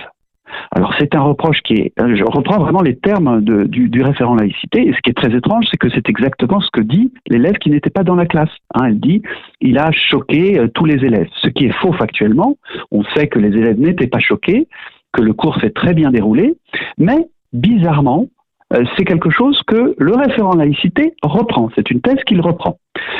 Euh, donc, euh, d'où mon trouble analytiquement, si vous voulez. Et puis, la deuxième chose, c'est que vous imaginez bien que si le comportement d'un professeur doit dépendre de la sensibilité religieuse des élèves, il n'y a plus d'enseignement de la laïcité possible. Parce qu'il est obligé de se caler et donc il est à la merci de la moindre indignation, si vous voulez. Donc l'enseignement de la laïcité n'est plus possible. Voilà comment l'éducation nationale trahit les principes de la laïcité au moment même où elle prétend euh, les défendre et en faisant porter le chapeau, en quelque sorte, sur le professeur. Donc ça, je crois que c'est quelque chose qu'on comprend quand on prend le temps de comprendre la nature de l'accusation et surtout le timing, la chronologie. Et c'est très important parce qu'on ne peut pas tirer des conséquences sur euh, euh, comment mieux enseigner la laïcité si on n'observe pas les faits dans les détails. Quand je vous écoute, David Ignota, je finis par me dire, eh bien, tout était finalement euh, fait, tout était donc en fait en, marche, sans, mauvais jeu de mots pour le coup, pour que cette tragédie arrive. Alors, je ne dis pas que là, euh, il y a une responsabilité complète et littérale de tous les acteurs de cette histoire. Je pense que c'est une non responsabilité qui est, que qui forcément à fait. partagée. Euh, je, je, je, je tempère à évidemment fait. mon propre propos. Mais, mais, mais vous avez raison, moi aussi. Mais finalement, je me dis, mais finalement, avec tous ces éléments mis bout à bout, la tragédie ne pouvait qu'arriver. On est dans une tragédie, on est dans une tragédie grecque. Euh, à quelque tout à chose fait. près. Euh, je, moi, je j'emploierais pas le terme de tragédie parce que c'est un terme qui est un peu euh, facile euh, parce que ça fait référence au fatum, à quelque chose qu'on ne pourrait pas euh, éviter.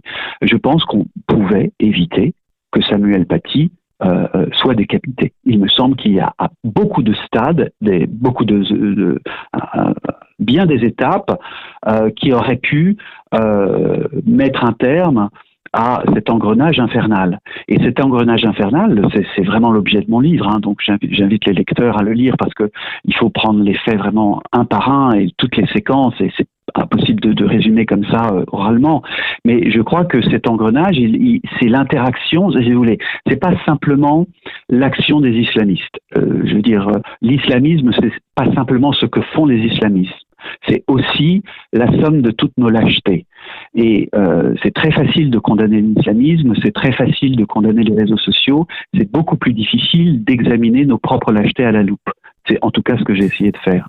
J'écoute encore une fois ce que vous me dites. Et je, je vais m'adresser trois secondes à l'observateur, au journaliste, euh, au docteur en sciences politiques finalement. Euh, Est-ce qu'on doit redouter des Samuel Paty dans le temps? Des, des, des, des événements comme Samuel Paty, est-ce qu'on peut commencer à se dire c'est un problème qui risque de se reposer dans le temps? Est-ce que vous avez pu constater quelque chose qui est de l'ordre de du schéma et que ce schéma risque de se reproduire parce que c'est quelque chose d'assez courant finalement? Ou est-ce que c'est vraiment un épi euh, un épiphénomène tragique, euh, tout ce qu'on veut effectivement et c'est- c'est triste, mais est-ce que c'est quelque chose qui peut se reproduire ou pas? Alors, moi, je vous dirais que non seulement c'est quelque chose qui peut se reproduire, mais c'est quelque chose qui s'est reproduit. Il y a eu le cas de Didier Lemaire qui a été accusé d'islamophobie euh, alors qu'il euh, ne faisait que relater les faits et qui n'a pas été soutenu de façon cohérente par son administration, loin de là. Donc déjà, euh, le, le scandale Didier Lemaire attrape est déjà un très mauvais symptôme quelques mois après Samuel Paty. Donc il n'a pas reçu un soutien des républicains, de la classe politique, euh, pour en quelque sorte euh, dire que tout chantage, toute menace physique est de toute façon impardonnable sur quelque que ce soit, un enseignant, un, euh, euh, un quelconque représentant de l'État. Bon. Alors qu'il a donc dû être placé sous protection policière. Donc on avait là une structure qui se répétait. Euh, il y a d'autres enseignants qui ont reçu depuis l'assassinat de Samuel Paty euh, des menaces de mort. Il y a au moins huit enseignants euh, euh, au sein de l'éducation nationale qui ont été menacés par des parents d'élèves. On va te faire pire qu'à Samuel Paty. Bon, donc cette structure, elle s'est déjà répétée dans les faits. Mais ce qui est plus grave peut-être, vous savez, c'est il y a bien sûr un, devoir de protection qui doit être euh, euh, sans appel. C'est-à-dire que ces personnes-là doivent être protégées et soutenues, je dirais pas simplement du point de vue policier, mais d'un point de vue idéologique, d'un point de vue républicain. Mais ce qui est peut-être plus troublant encore, c'est qu'au niveau pédagogique, on enseigne de plus en plus, on prend la notion de respect des sensibilités religieuses comme une valeur centrale. C'est-à-dire qu'on continue d'aller dans le très mauvais sens qui consiste à caler l'enseignement de la laïcité sur la sensibilité religieuse des élèves. On appelle ça le respect. Et ça, c'est une impasse pédagogique qui n'est pas du tout corrigée et qui peut produire d'autres incidents très très graves. Plus je vous écoute et plus je me dis que finalement, on, a été aveugle. On n'a pas vu les choses venir. Et comment pourrait-on désormais bah, euh, éviter cela? À part enseigner peut-être un peu mieux la laïcité, comme le dit si bien l'éducation nationale. Oui, je crois qu'il faut sortir des discours lénifiants. Euh, c'est comme le vivre ensemble, c'est très beau, si vous voulez, c'est- ces concepts qui sont euh, euh, pseudo-humanistes, très faciles. Moi, ce que je montre dans mon livre, c'est que le vivre ensemble, ça produit du mourir seul. hein. Samuel Paty a été isolé, il a fini par être extraordinairement seul et peu soutenu. D'ailleurs, il en était meurtri à l'intérieur de lui-même. Euh, et si vous voulez, c'est ce processus-là qu'il faut comprendre. Parce que la laïcité, si vous voulez, c'est quelque chose qui s'explique très simplement. Moi, j'ai été enseignant, j'ai été enseignant pendant l'affaire Charlie Hebdo. J'ai eu des élèves qui sont venus vers moi et qui m'ont dit, monsieur, nous, on n'est pas Charlie. Donc, j'ai vécu cette situation professionnellement. Samuel Paty était en, en train d'enseigner dans son cours sur la liberté d'expression en quoi consiste, que, veut dire le fait d'être pour ou contre Charlie? Donc, si vous voulez, c'est une situation que je connais bien. Et je crois que euh, ce qui est très, très important, c'est d'expliquer aux élèves euh, que euh, si un cours doit être déterminé par des interdits religieux, eh bien, il n'y a plus de cours possible, il n'y a plus d'espace possible pour la pluralité des religions. Donc, il ne s'agit pas de s'opposer à une religion en particulier, il s'agit de rendre la pluralité des religions possibles et donc de créer un espace où personne ne peut imposer euh, ses lois ou ses interdits religieux euh, aux autres. Hein. Ça, c'est la laïcité. Et c'est cet espace-là que Samuel Paty essayait d'ouvrir et essayait d'enseigner de, à ses élèves. Bon, ce principe-là, il est évidemment profondément sacré, il est intouchable, c'est la condition même de nos sociétés séculières, de, ce principe et de cet enseignement dépend euh, la concorde civile, la paix, Hein, entre toutes les religions, et aussi ceux qui ont décidé de ne pas croire, qu'il ne faut pas oublier non plus. Euh, donc tout ça, ça crée un espace absolument nécessaire pédagogiquement. Il est très important de transmettre ces valeurs. Et si, du haut de l'éducation nationale, les référents laïcité estiment qu'un enseignant fait une erreur lorsqu'il, je reprends leur terme, froisse un élève qui évidemment est conditionné par son environnement euh, parental, euh, je veux dire, on n'est pas choqué comme ça, on ne réagit pas comme ça. C'est parce qu'on est conditionné à considérer un certain nombre de choses comme choquables. Bon, il est évident que le professeur doit dépasser ce stade. Hein, euh, non pas pour annuler la foi des, individus, mais pour rendre possible le dialogue entre toutes les foi et aussi les non-croyants. Donc cet effort-là pédagogique, qui est indispensable pour nous tous, eh bien s'il n'est pas appuyé et, comment dire soutenu pédagogiquement par les référents laïcité, là je crois que euh, les professeurs sont euh, en très très mauvaise posture. Et je ne vois pas de correctif, mais ça il faudrait une autocritique de l'institution par elle-même à ce niveau-là. Et ça me paraît extrêmement inquiétant. Je rappelle à nos auditeurs que votre livre J'ai exécuté un chien de l'enfer, rapport sur l'assassinat de Samuel Paty, est sorti le 7 octobre, donc il y a quelques jours. Est-ce que des politiques, des pouvoirs publics, des, euh, des, responsables finalement ont pris attache avec vous depuis la sortie du livre ou depuis qu'ils ont reçu les versions presse? Parce qu'au moment où on enregistre, le livre n'est pas encore officiellement sorti. Oui, pas encore. Euh, moi, je suis évidemment ouvert à toutes les, à tous les débats, à toutes les analyses. Euh, j'ai mis ce livre sur la place publique pour qu'il soit discuté. Je, n'ai pas du tout le sentiment d'avoir écrit le seul livre possible sur Samuel Paty. C'est une contribution, c'est une contribution personnelle. J'ai essayé de penser par moi-même, je, je crois le, le but de tout enseignant. Euh, euh, je crois que c'était ce que voulait Samuel Paty avec ses élèves. Donc penser par vous-même, analyser les problèmes en, en faisant preuve d'une, disons, d'une réflexion personnelle personnel. C'est ce que j'ai fait et je suis évidemment, euh, prêt à, tous les débats, euh, essayer de, voir comment est-ce que les choses peuvent être améliorées. Je suis extrêmement ouvert. J'ai mis ce débat sur la place publique, mais j'ai essayé de le faire avec rigueur et avec honnêteté. Je n'ai aucun intérêt particulier. Je ne brigue aucun poste. J'ai essayé de me tenir à distance de toutes les récupérations politiciennes. Mais si des hommes politiques veulent en débattre, je serai le premier euh ravi. Eh bien, merci énormément de votre temps, euh, David Dinota. Je rappelle donc à nos auditeurs que votre livre s'appelle J'ai exécuté un chien de l'enfer, rapport sur l'assassinat de Samuel Paty au Cherche Midi édition et qu'il est disponible depuis le 7 octobre. Donc dans toutes les bonnes librairies et sur, et sur toutes les plateformes que vous connaissez déjà. Qu'est-ce que je peux vous souhaiter, moi, pour 2021-2022, David Dinota euh, écoutez, je serais très heureux si euh, l'hommage rendu à Samuel Paty permet de poser les vraies questions. Voilà.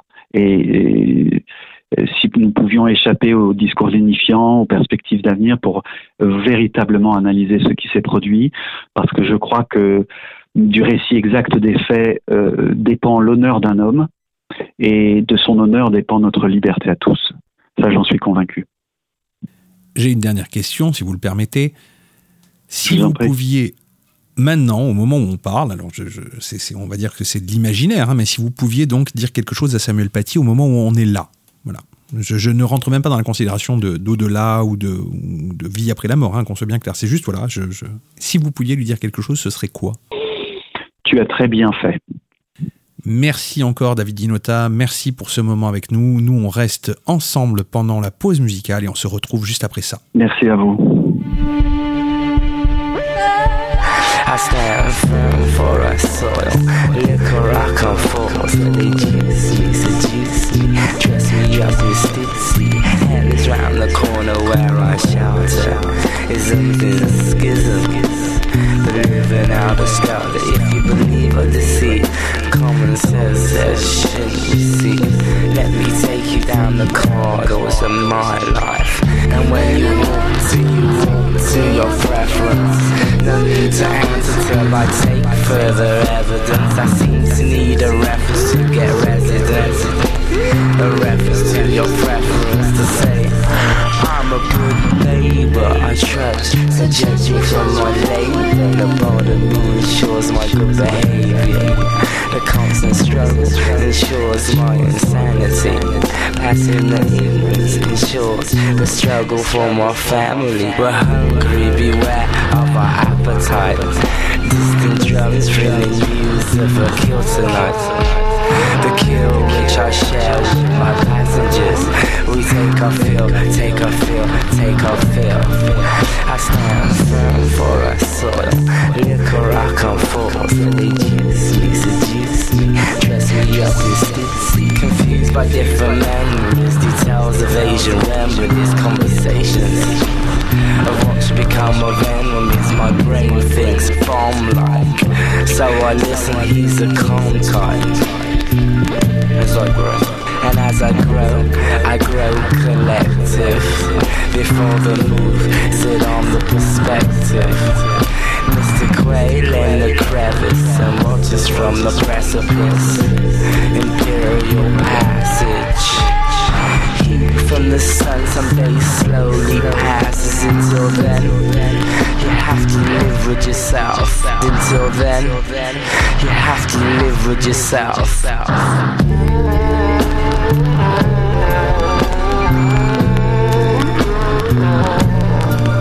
Stand firm for a soil. Liquor I come. They juice me, seduce me, dress me up in stupidity. Hands round the corner where I shelter. Living in schisms. We're living on a skelter. If you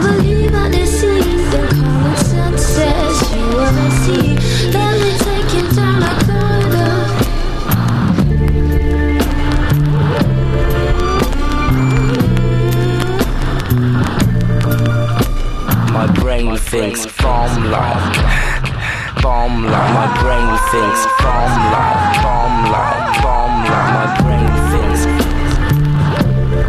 bomb like. Beware of our appetite.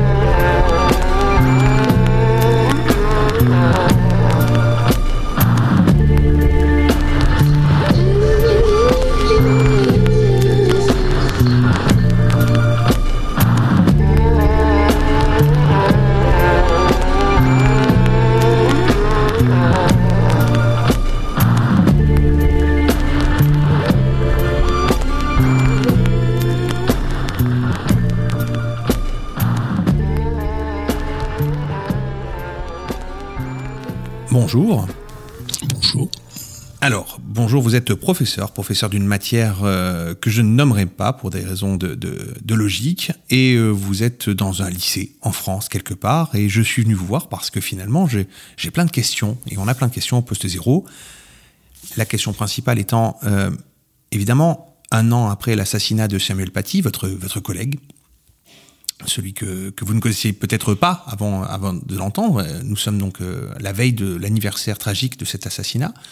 Moi, je me pose des questions quant à, quant à ce qui se passe sur le terrain, comment vous, vous avez vécu la chose déjà, et un an après, qu'est-ce qui, euh, qu'est-ce qu'il advient de tout ça, quoi? Qu'est-ce que vous, vous constatez en tant que professeur? Donc, après un an, qu'est-ce que vous constatez, vous, sur votre lieu de travail? Est-ce que vous êtes soutenu? Est-ce que, voilà, toutes ces questions-là, finalement, je me les pose. Donc déjà, on va commencer par la première, c'est un an après, que constatez-vous? Alors je sais que le silence n'est peut-être pas très radiophonique et qu'il est souvent coupé, mais j'aurais presque envie de vous demander de faire euh, quelques secondes de silence.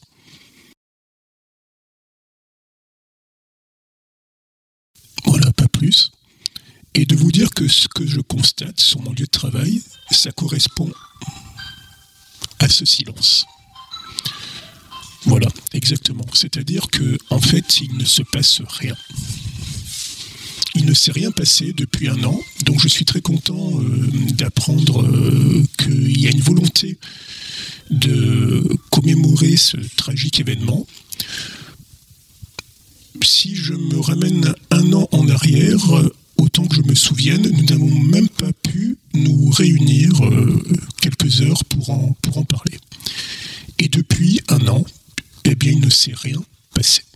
Vous- Vous dites qu'il ne s'est rien passé, mais eh, il y a eu des suivis, quelque chose comme ça, des outils qui ont été mis en place, parce que euh, le gouvernement, suite à l'assassinat de Samuel Paty, a annoncé à grand renfort de communication à l'époque euh, qu'ils allaient peut-être penser à euh, mettre en place un manuel euh, qui allait aider les enseignants euh, dans leur dans leur pratique euh, de la laïcité, de l'expression, de la liberté de parole. Il était censé y avoir ce manuel qui puisse contenir des caricatures, des choses comme ça. Enfin, on se souvient tous de l'annonce. Donc, effet d'annonce, vous avez eu quelque chose, on vous a donné quel- quel- quels outils vous ont été fournis par l'éducation nationale au lendemain et un an après. Est-ce que vous les avez vus passer ces outils-là? Alors, je ne peux vous donner que mon expérience, euh, donc quelque part en France, euh, d'un établissement scolaire. Pour ma part, je n'ai strictement rien vu passer. Vous me parlez d'outils, vous me parlez de manuels. Euh, pour ma part, absolument rien. Je le dis très franchement. Donc, je le répète, hein, je suis très content de, savoir qu'il y a cette volonté de faire quelque chose un an après. Mais depuis un an, il ne s'est rien passé. C'est-à-dire que, pour ma part, et je suis pourtant euh, censé euh, aborder les sujets qui ont été peut-être euh, à l'origine de ce tragique événement, je n'ai eu aucune consigne, aucune directive, aucun stage, aucune formation, aucune discussion même à ce sujet-là. Alors, vous- parliez de formation justement. euh, J'ai interviewé il y a, peu euh, Pierre Juston qui nous disait que euh, il y avait une volonté de la part de l'éducation nationale et donc de l'État de donner des formations un peu plus un peu plus précises, d'avoir des référents laïcité dans les collèges et lycées. Enfin. Moi, moi j'entends ce qu'on me dit d'un côté, et, vous, du coup, les référents laïcité, les formations, donc vous, vous venez de me dire que les formations, il n'y en avait pas eu. Donc déjà, au moins, ça c'est clair, mais des référents laïcité, vous, en avez un, il existe, vous le connaissez, est-ce qu'il est, est, qu'il est euh, on va dire, identifié pour vous dans votre, dans votre lycée? Je sais qu'il y a la volonté d'avoir un référent laïcité, mais euh, pour ma part, je n'ai jamais eu de contact avec lui et euh, tout simplement, je vous le répète, aussi incroyable que cela puisse euh, être, euh, pour mon expérience, il ne s'est rien passé. Je sais que la, la formation des, des jeunes professeurs est à l'heure actuelle relativement plus performante que ce qu'on a pu euh, connaître il y a quelque temps, quelques années. Et je pense que eux, dans le cadre de leur formation initiale, on a dû les sensibiliser évidemment et leur parler de, de cette problématique. Mais pour ce qui est des enseignants sur le terrain, enfin pour ce qui est en tous les cas mon cas, je précise que peut-être en France il y a eu des choses qui ont été faites, mais dans mon cas euh, précis, il ne s'est absolument euh, rien passé. Donc vous me dites que vous avez euh, donc eu des, des paroles différentes. Ben moi je vous dis de la mienne. Donc vous êtes, si, si je suis ce que vous me dites, hein, il n'y a eu pas de formation, pas d'outils, pas de manuel. Il y a un référent laïcité que vous connaissez, on va dire, de, de nom, de, de plus ou moins de lointain, mais vous n'avez pas eu affaire à lui. À la limite, c'est plutôt bon signe. Ça veut dire qu'on n'avait pas eu de gros problèmes là-dessus. Tout on est censé euh, aller le voir quand on a un souci, et là c'est pas le cas. Mais donc du coup, euh, vous- avez absolument euh, aucun outil pour affronter euh, un éventuel cas de difficulté face à des élèves. Si Alors, je vous écoute. Nous avons eu euh, évidemment euh, donc dans euh, les jours qui ont suivi l'événement, nous avons eu évidemment des, une référence, on va dire, une, liste de références que nous pouvions évidemment consulter, un petit peu comme on fait d'habitude dans l'éducation nationale. Mais ensuite, il n'y a eu aucun suivi. Et donc, aujourd'hui, si je me trouvais devant ce problème, je ressentirais, euh, on va dire, un certain sentiment de solitude. Euh, il faut bien comprendre aussi que dans sa classe, un professeur doit faire face aux événements euh, qui surgissent donc dans l'instant. C'est-à-dire qu'il est hors de question à ce moment-là, je dirais, de, se référer au petit manuel qu'on nous a envoyé, enfin à la liste des, références qu'on nous a envoyées donc il y a, il y a un an. Et euh, je vous avoue que je préférerais ne pas être devant cette, cette situation. Ça serait encore une fois, mais comme souvent, de l'improvisation. Est-ce que vous avez le sentiment du coup que votre hiérarchie prend le problème au sérieux? Puisque vous me dites qu'il y a eu quelques références juste après euh, cet événement tragique, depuis plus grand-chose, voire plus rien, euh, pas de formation. Alors, vous êtes en poste depuis plus longtemps, d'après ce que j'ai cru comprendre, puisque vous me dites que les plus jeunes, ceux qui arrivent sur le terrain, sont peut-être plus sensibilisés que vous ne l'êtes, tant mieux. Euh, mais du coup, est-ce que, votre hiérarchie prend les choses à cœur ou pas, à votre avis? J'imagine que le discours politique euh, donc se doit de montrer un certain intérêt pour cet événement qui est assez important, mais dans la pratique, c'est une, nouvelle fois, je dirais, une grande misère quelque part. Hein. C'est-à-dire que il faut bien comprendre que à l'heure actuelle, offrir des formations à des enseignants sur le terrain, ça a un coût, quel que soit le type de formation, et que je pense nous nous retrouvons encore dans cette euh, démarche-là, dans cette logique-là on a de moins en moins de, de formations, euh, je dirais, de, plusieurs jours, par exemple, et donc même quelques heures semblent être difficiles à mettre en place. Vous disiez que vous, vous redoutiez euh, de pouvoir vous retrouver, enfin, de devoir vous retrouver euh, devant une classe avec un problème de ce type-là, un problème complexe qui vous mettrait donc bah, en porte-à-faux d'un côté, et puis de l'autre côté, vous vous sentiriez très seul. C'est ce que vous avez dit, je ressentirais un moment de solitude. Est-ce que du coup, vous retenez parfois certains de vos propos ou certains éléments dans vos cours en vous disant ah, ça peut-être pas passer, il faudrait peut-être que j'évite. Est-ce qu'il y a une part d'autocensure chez vous, maintenant en tant que professeur, après les événements? Comprenez bien qu'il y a toujours, euh, je dirais, une, réflexion à avoir sur le discours qui est tenu en classe. Ça a été vrai de tout temps il y a quelques années, en fait, cette retenue était donc euh, par rapport à ce qui pourrait être interprété par les élèves en termes, euh, par exemple, du film de Jacques Brel, Les risques du métier. Bon, ça c'était une première chose. Ensuite, c'est surajouter des problèmes liés, je dirais, aux problématiques du genre qui apparaissent de plus en plus de nos jours, aux problématiques donc sociales aussi, et donc je dirais que euh, l'événement a surajouté encore un besoin euh, de ma part de bien peser les mots que j'emploie euh, pendant mes cours. Ceci dit, c'est peut-être le contraire du métier d'enseignant, quelque part, c'est-à-dire ça remet en cause peut-être des relations de confiance, donc je dirais que ça surajoute à la difficulté qui était déjà présente avant.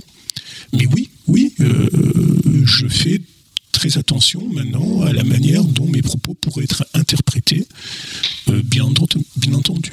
Mais du coup, est-ce que vous pensez que l'enseignement de, l'esprit critique est sur une bonne voie finalement? Puisque si, j'écoute ce que vous me dites, vous me dites de tout temps, on a dû retenir parce qu'on devait faire attention, parce qu'évidemment, il y avait une volonté de ne pas blesser bêtement, mais ça m'a l'air plus ou moins logique et humain, mais vous surajoutez le fait que vous et vous venez de parler de surajout, vous dites ça surajoute à cet événement-là, enfin cet événement-là surajoute finalement quelque chose par-dessus, qui fait qu'on fait encore plus attention peut-être. Donc est-ce que l'esprit critique, et en tout cas l'enseignement de l'esprit critique, aujourd'hui est sur une bonne voie? Je pense que dans le système scolaire, euh, cela devrait être bien entendu être relativisé selon les niveaux, bien entendu, de, l'enseignement. Mais je pense que nous formons encore, euh, et peut-être plus que jamais, les élèves à cette fameuse acquisition de l'esprit critique. Le souci, c'est que l'école a une position qui n'est plus celle qu'elle était il y a quelques années, et que c'est finalement l'ensemble de la société qui ne forme plus à cet esprit critique. Et donc, je pense que malgré tous les efforts que nous faisons, il devient de plus en plus difficile de, d'inciter euh, les élèves à, cela. Et c'est vrai que ces événements n'ont pas facilité les choses, c'est une évidence pour moi. Je vais changer un peu de sujet très légèrement, bien qu'on reste sur la, la dynamique qui était celle euh, de l'émission. Mais est-ce que vous avez déjà vu des collègues, ou vous-même finalement, euh, avoir envie d'arrêter d'un coup parce qu'ils se sont sentis lâchés par l'éducation nationale, puisque pour l'instant, beaucoup de gens me parlent de lâchage. Euh, beaucoup d'invités m'ont dit l'éducation nationale a lâché donc ses enseignants. David Dinota, euh, dans son interview, me dit que euh, Samuel Paty a été lâché par, son, par sa hiérarchie. Bon, bah alors donc du coup, je vais partir du principe que vous êtes un peu lâché dans, pas, et face à vous-même les trois quarts du temps. Est-ce que vous avez eu envie vous-même ou est-ce que vous avez eu des collègues avoir envie d'arrêter bah, suite à un lâchage? Pour avoir le sentiment d'être lâché, il faut avoir été un jour euh, soutenu, encadré. Et c'est là qu'il y a, je pense, un véritable problème. C'est que je n'ai jamais eu réellement ce sentiment. C'est-à-dire qu'une fois, je le répète, cette formation initiale euh, effectuée, le professeur se retrouve seul dans sa classe, ce qui est euh, d'ailleurs ce qui présente un intérêt pour lui, ce qui fait la, beauté quelque part aussi de l'indépendance hein, de, ce, métier, mais qui s'accompagne aussi euh, évidemment de, de, risques et qui peut être aussi problématique. Donc est-ce que j'ai eu le sentiment d'être lâché? Je le répète, je n'ai pas été lâché parce que finalement, on est relativement peu soutenu face aux différentes adversités que nous pouvons connaître. Maintenant, dans, la, dans votre question, il y avait l'idée aussi que certains collègues, ou moi-même par exemple, nous aurions pu, euh, après cet événement, euh, revoir notre, notre implication dans le système, voire changer, euh, vouloir changer de monde professionnel je constate que c'est quelque chose qui est de plus en plus fréquent autour de moi.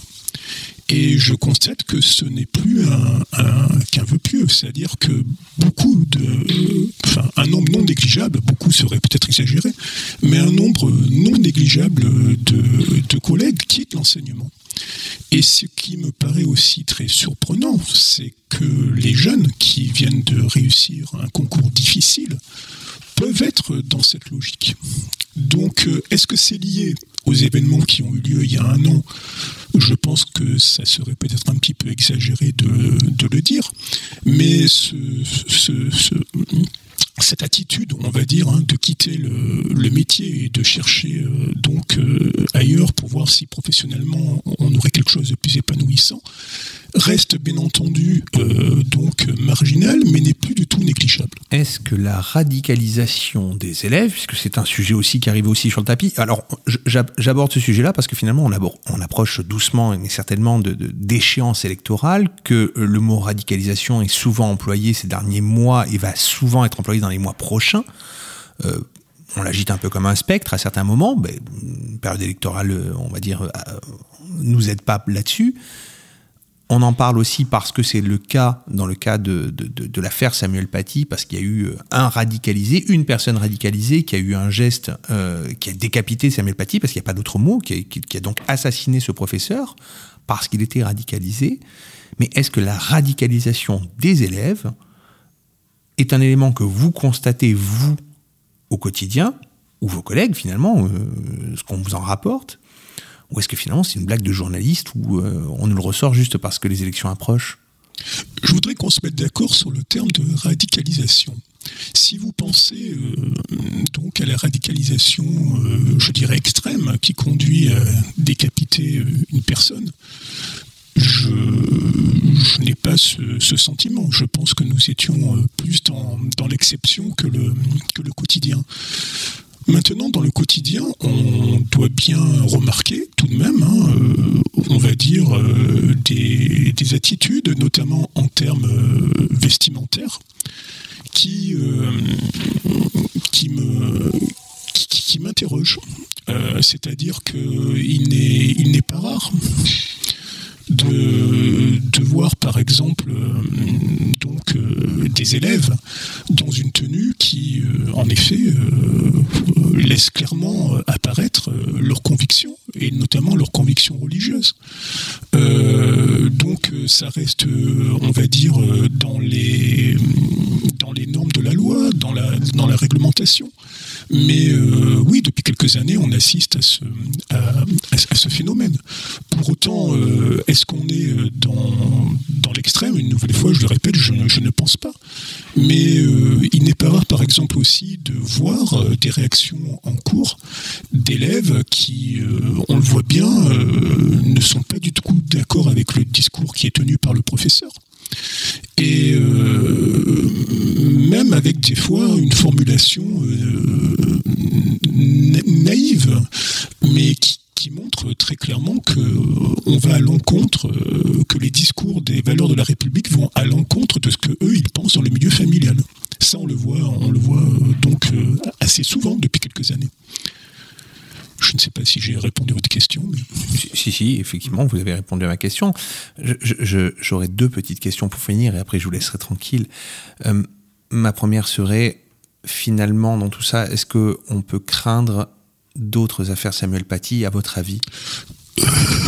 je pense que euh, notre monde devient de plus en plus euh, compliqué et euh, cette montée de, de l'individualisme que nous constatons à tous les niveaux se, se retrouve dans le milieu scolaire et peut se, se traduire, oui, par des, par des comportements donc extrêmes.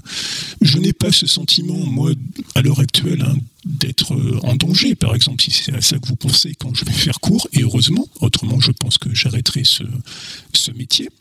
Mais euh, j'ai bien le sentiment d'être euh, dans un monde où l'école n'est plus à l'abri euh, de, mouvements extrêmes, radicaux, et évidemment c'est extrêmement, extrêmement préoccupant. Mais est-ce l'école qui est euh, responsable ou bien est-ce que c'est la société qui, conduit donc euh, à cela? Voilà, on ne peut pas tout, je dirais, impliquer euh, à l'école. Et je pense qu'il y a une réflexion beaucoup plus large, beaucoup plus globale à, à tenir. Ma dernière question sera, on va dire, d'ordre peut-être plus personnel, mais si vous pouviez avoir Samuel Paty là face à vous, qu'est-ce que vous lui diriez en tant que collègue? J'ai répondu à votre, euh, à votre demande euh, pour Samuel Paty. J'ai été euh, très très impressionné, très ému, évidemment, et je le suis toujours encore. Et je me dis que, quelle que soit la, la manière euh, d'enseigner, parce que j'ai entendu beaucoup de, choses là-dessus, des gens qui sous-entendaient oui, mais bon, euh, il l'aurait bien cherché, enfin des choses aussi atroces que ça. Je pense que c'était un homme de, conviction. Je pense que c'était un homme qui aimait son métier. Et euh, donc, ben, je suis très admiratif.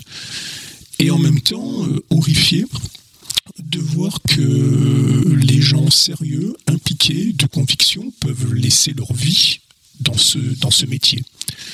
C'est absolument euh, incroyable. Donc il n'y a pas à discuter pour savoir si euh, la méthode qui était proposée par notre collègue était bonne ou, mauvaise. Nous sommes euh, donc en 2021 dans un pays laïque et donc avoir un- une telle réaction, un tel comportement, c'est horrible. Donc ce que je lui dirais, c'est, eh bien, euh, Monsieur Samuel Paty, euh, vous deviez être un, un sacré bonhomme. Voilà. Merci beaucoup de nous avoir consacré ce temps. Merci à vous. Je vous en prie. Merci. Nous, on se fait une petite pause et on se retrouve juste après la pause musicale. Pourquoi les terriens sont-ils tous aussi méchants? Hein? Dis-le-moi, toi. Pourquoi? Hein? Bah, je sais pas. Ah, mais peut-être parce que. C'est la nature humaine, toujours le même problème. Écraser l'autre, sinon c'est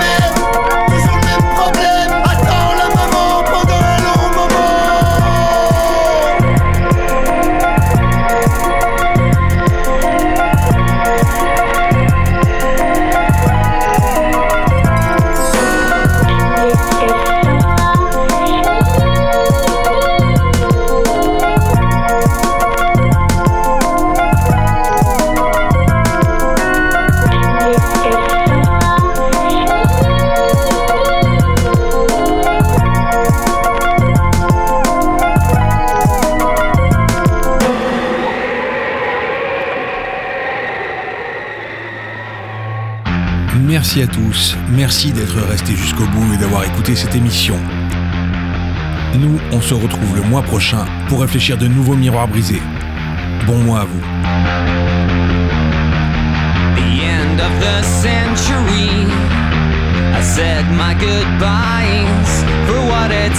I always aim to please. But I nearly died. For what it's worth, come on,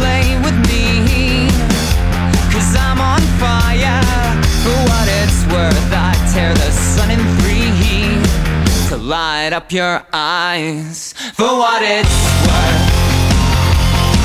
For what it's worth.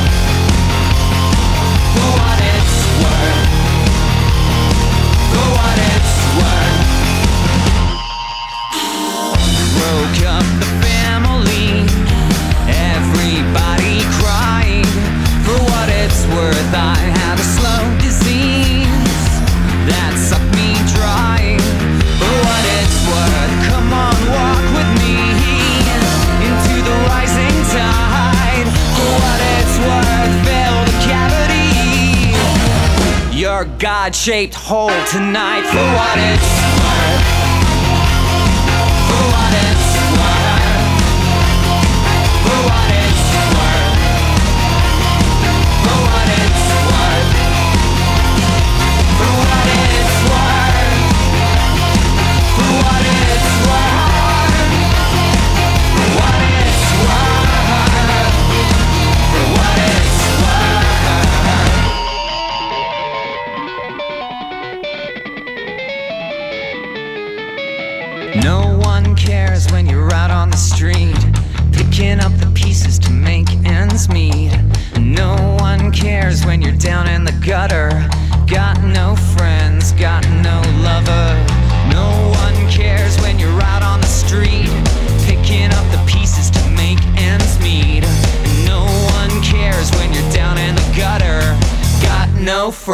Got no lover. For what it's worth, got no lover. For what it's worth, got no lover. For what it's worth, got no lover. For what it's worth, got no lover. For what it's worth, got no lover. For what it's worth, got no lover. For what it's worth, got no lover.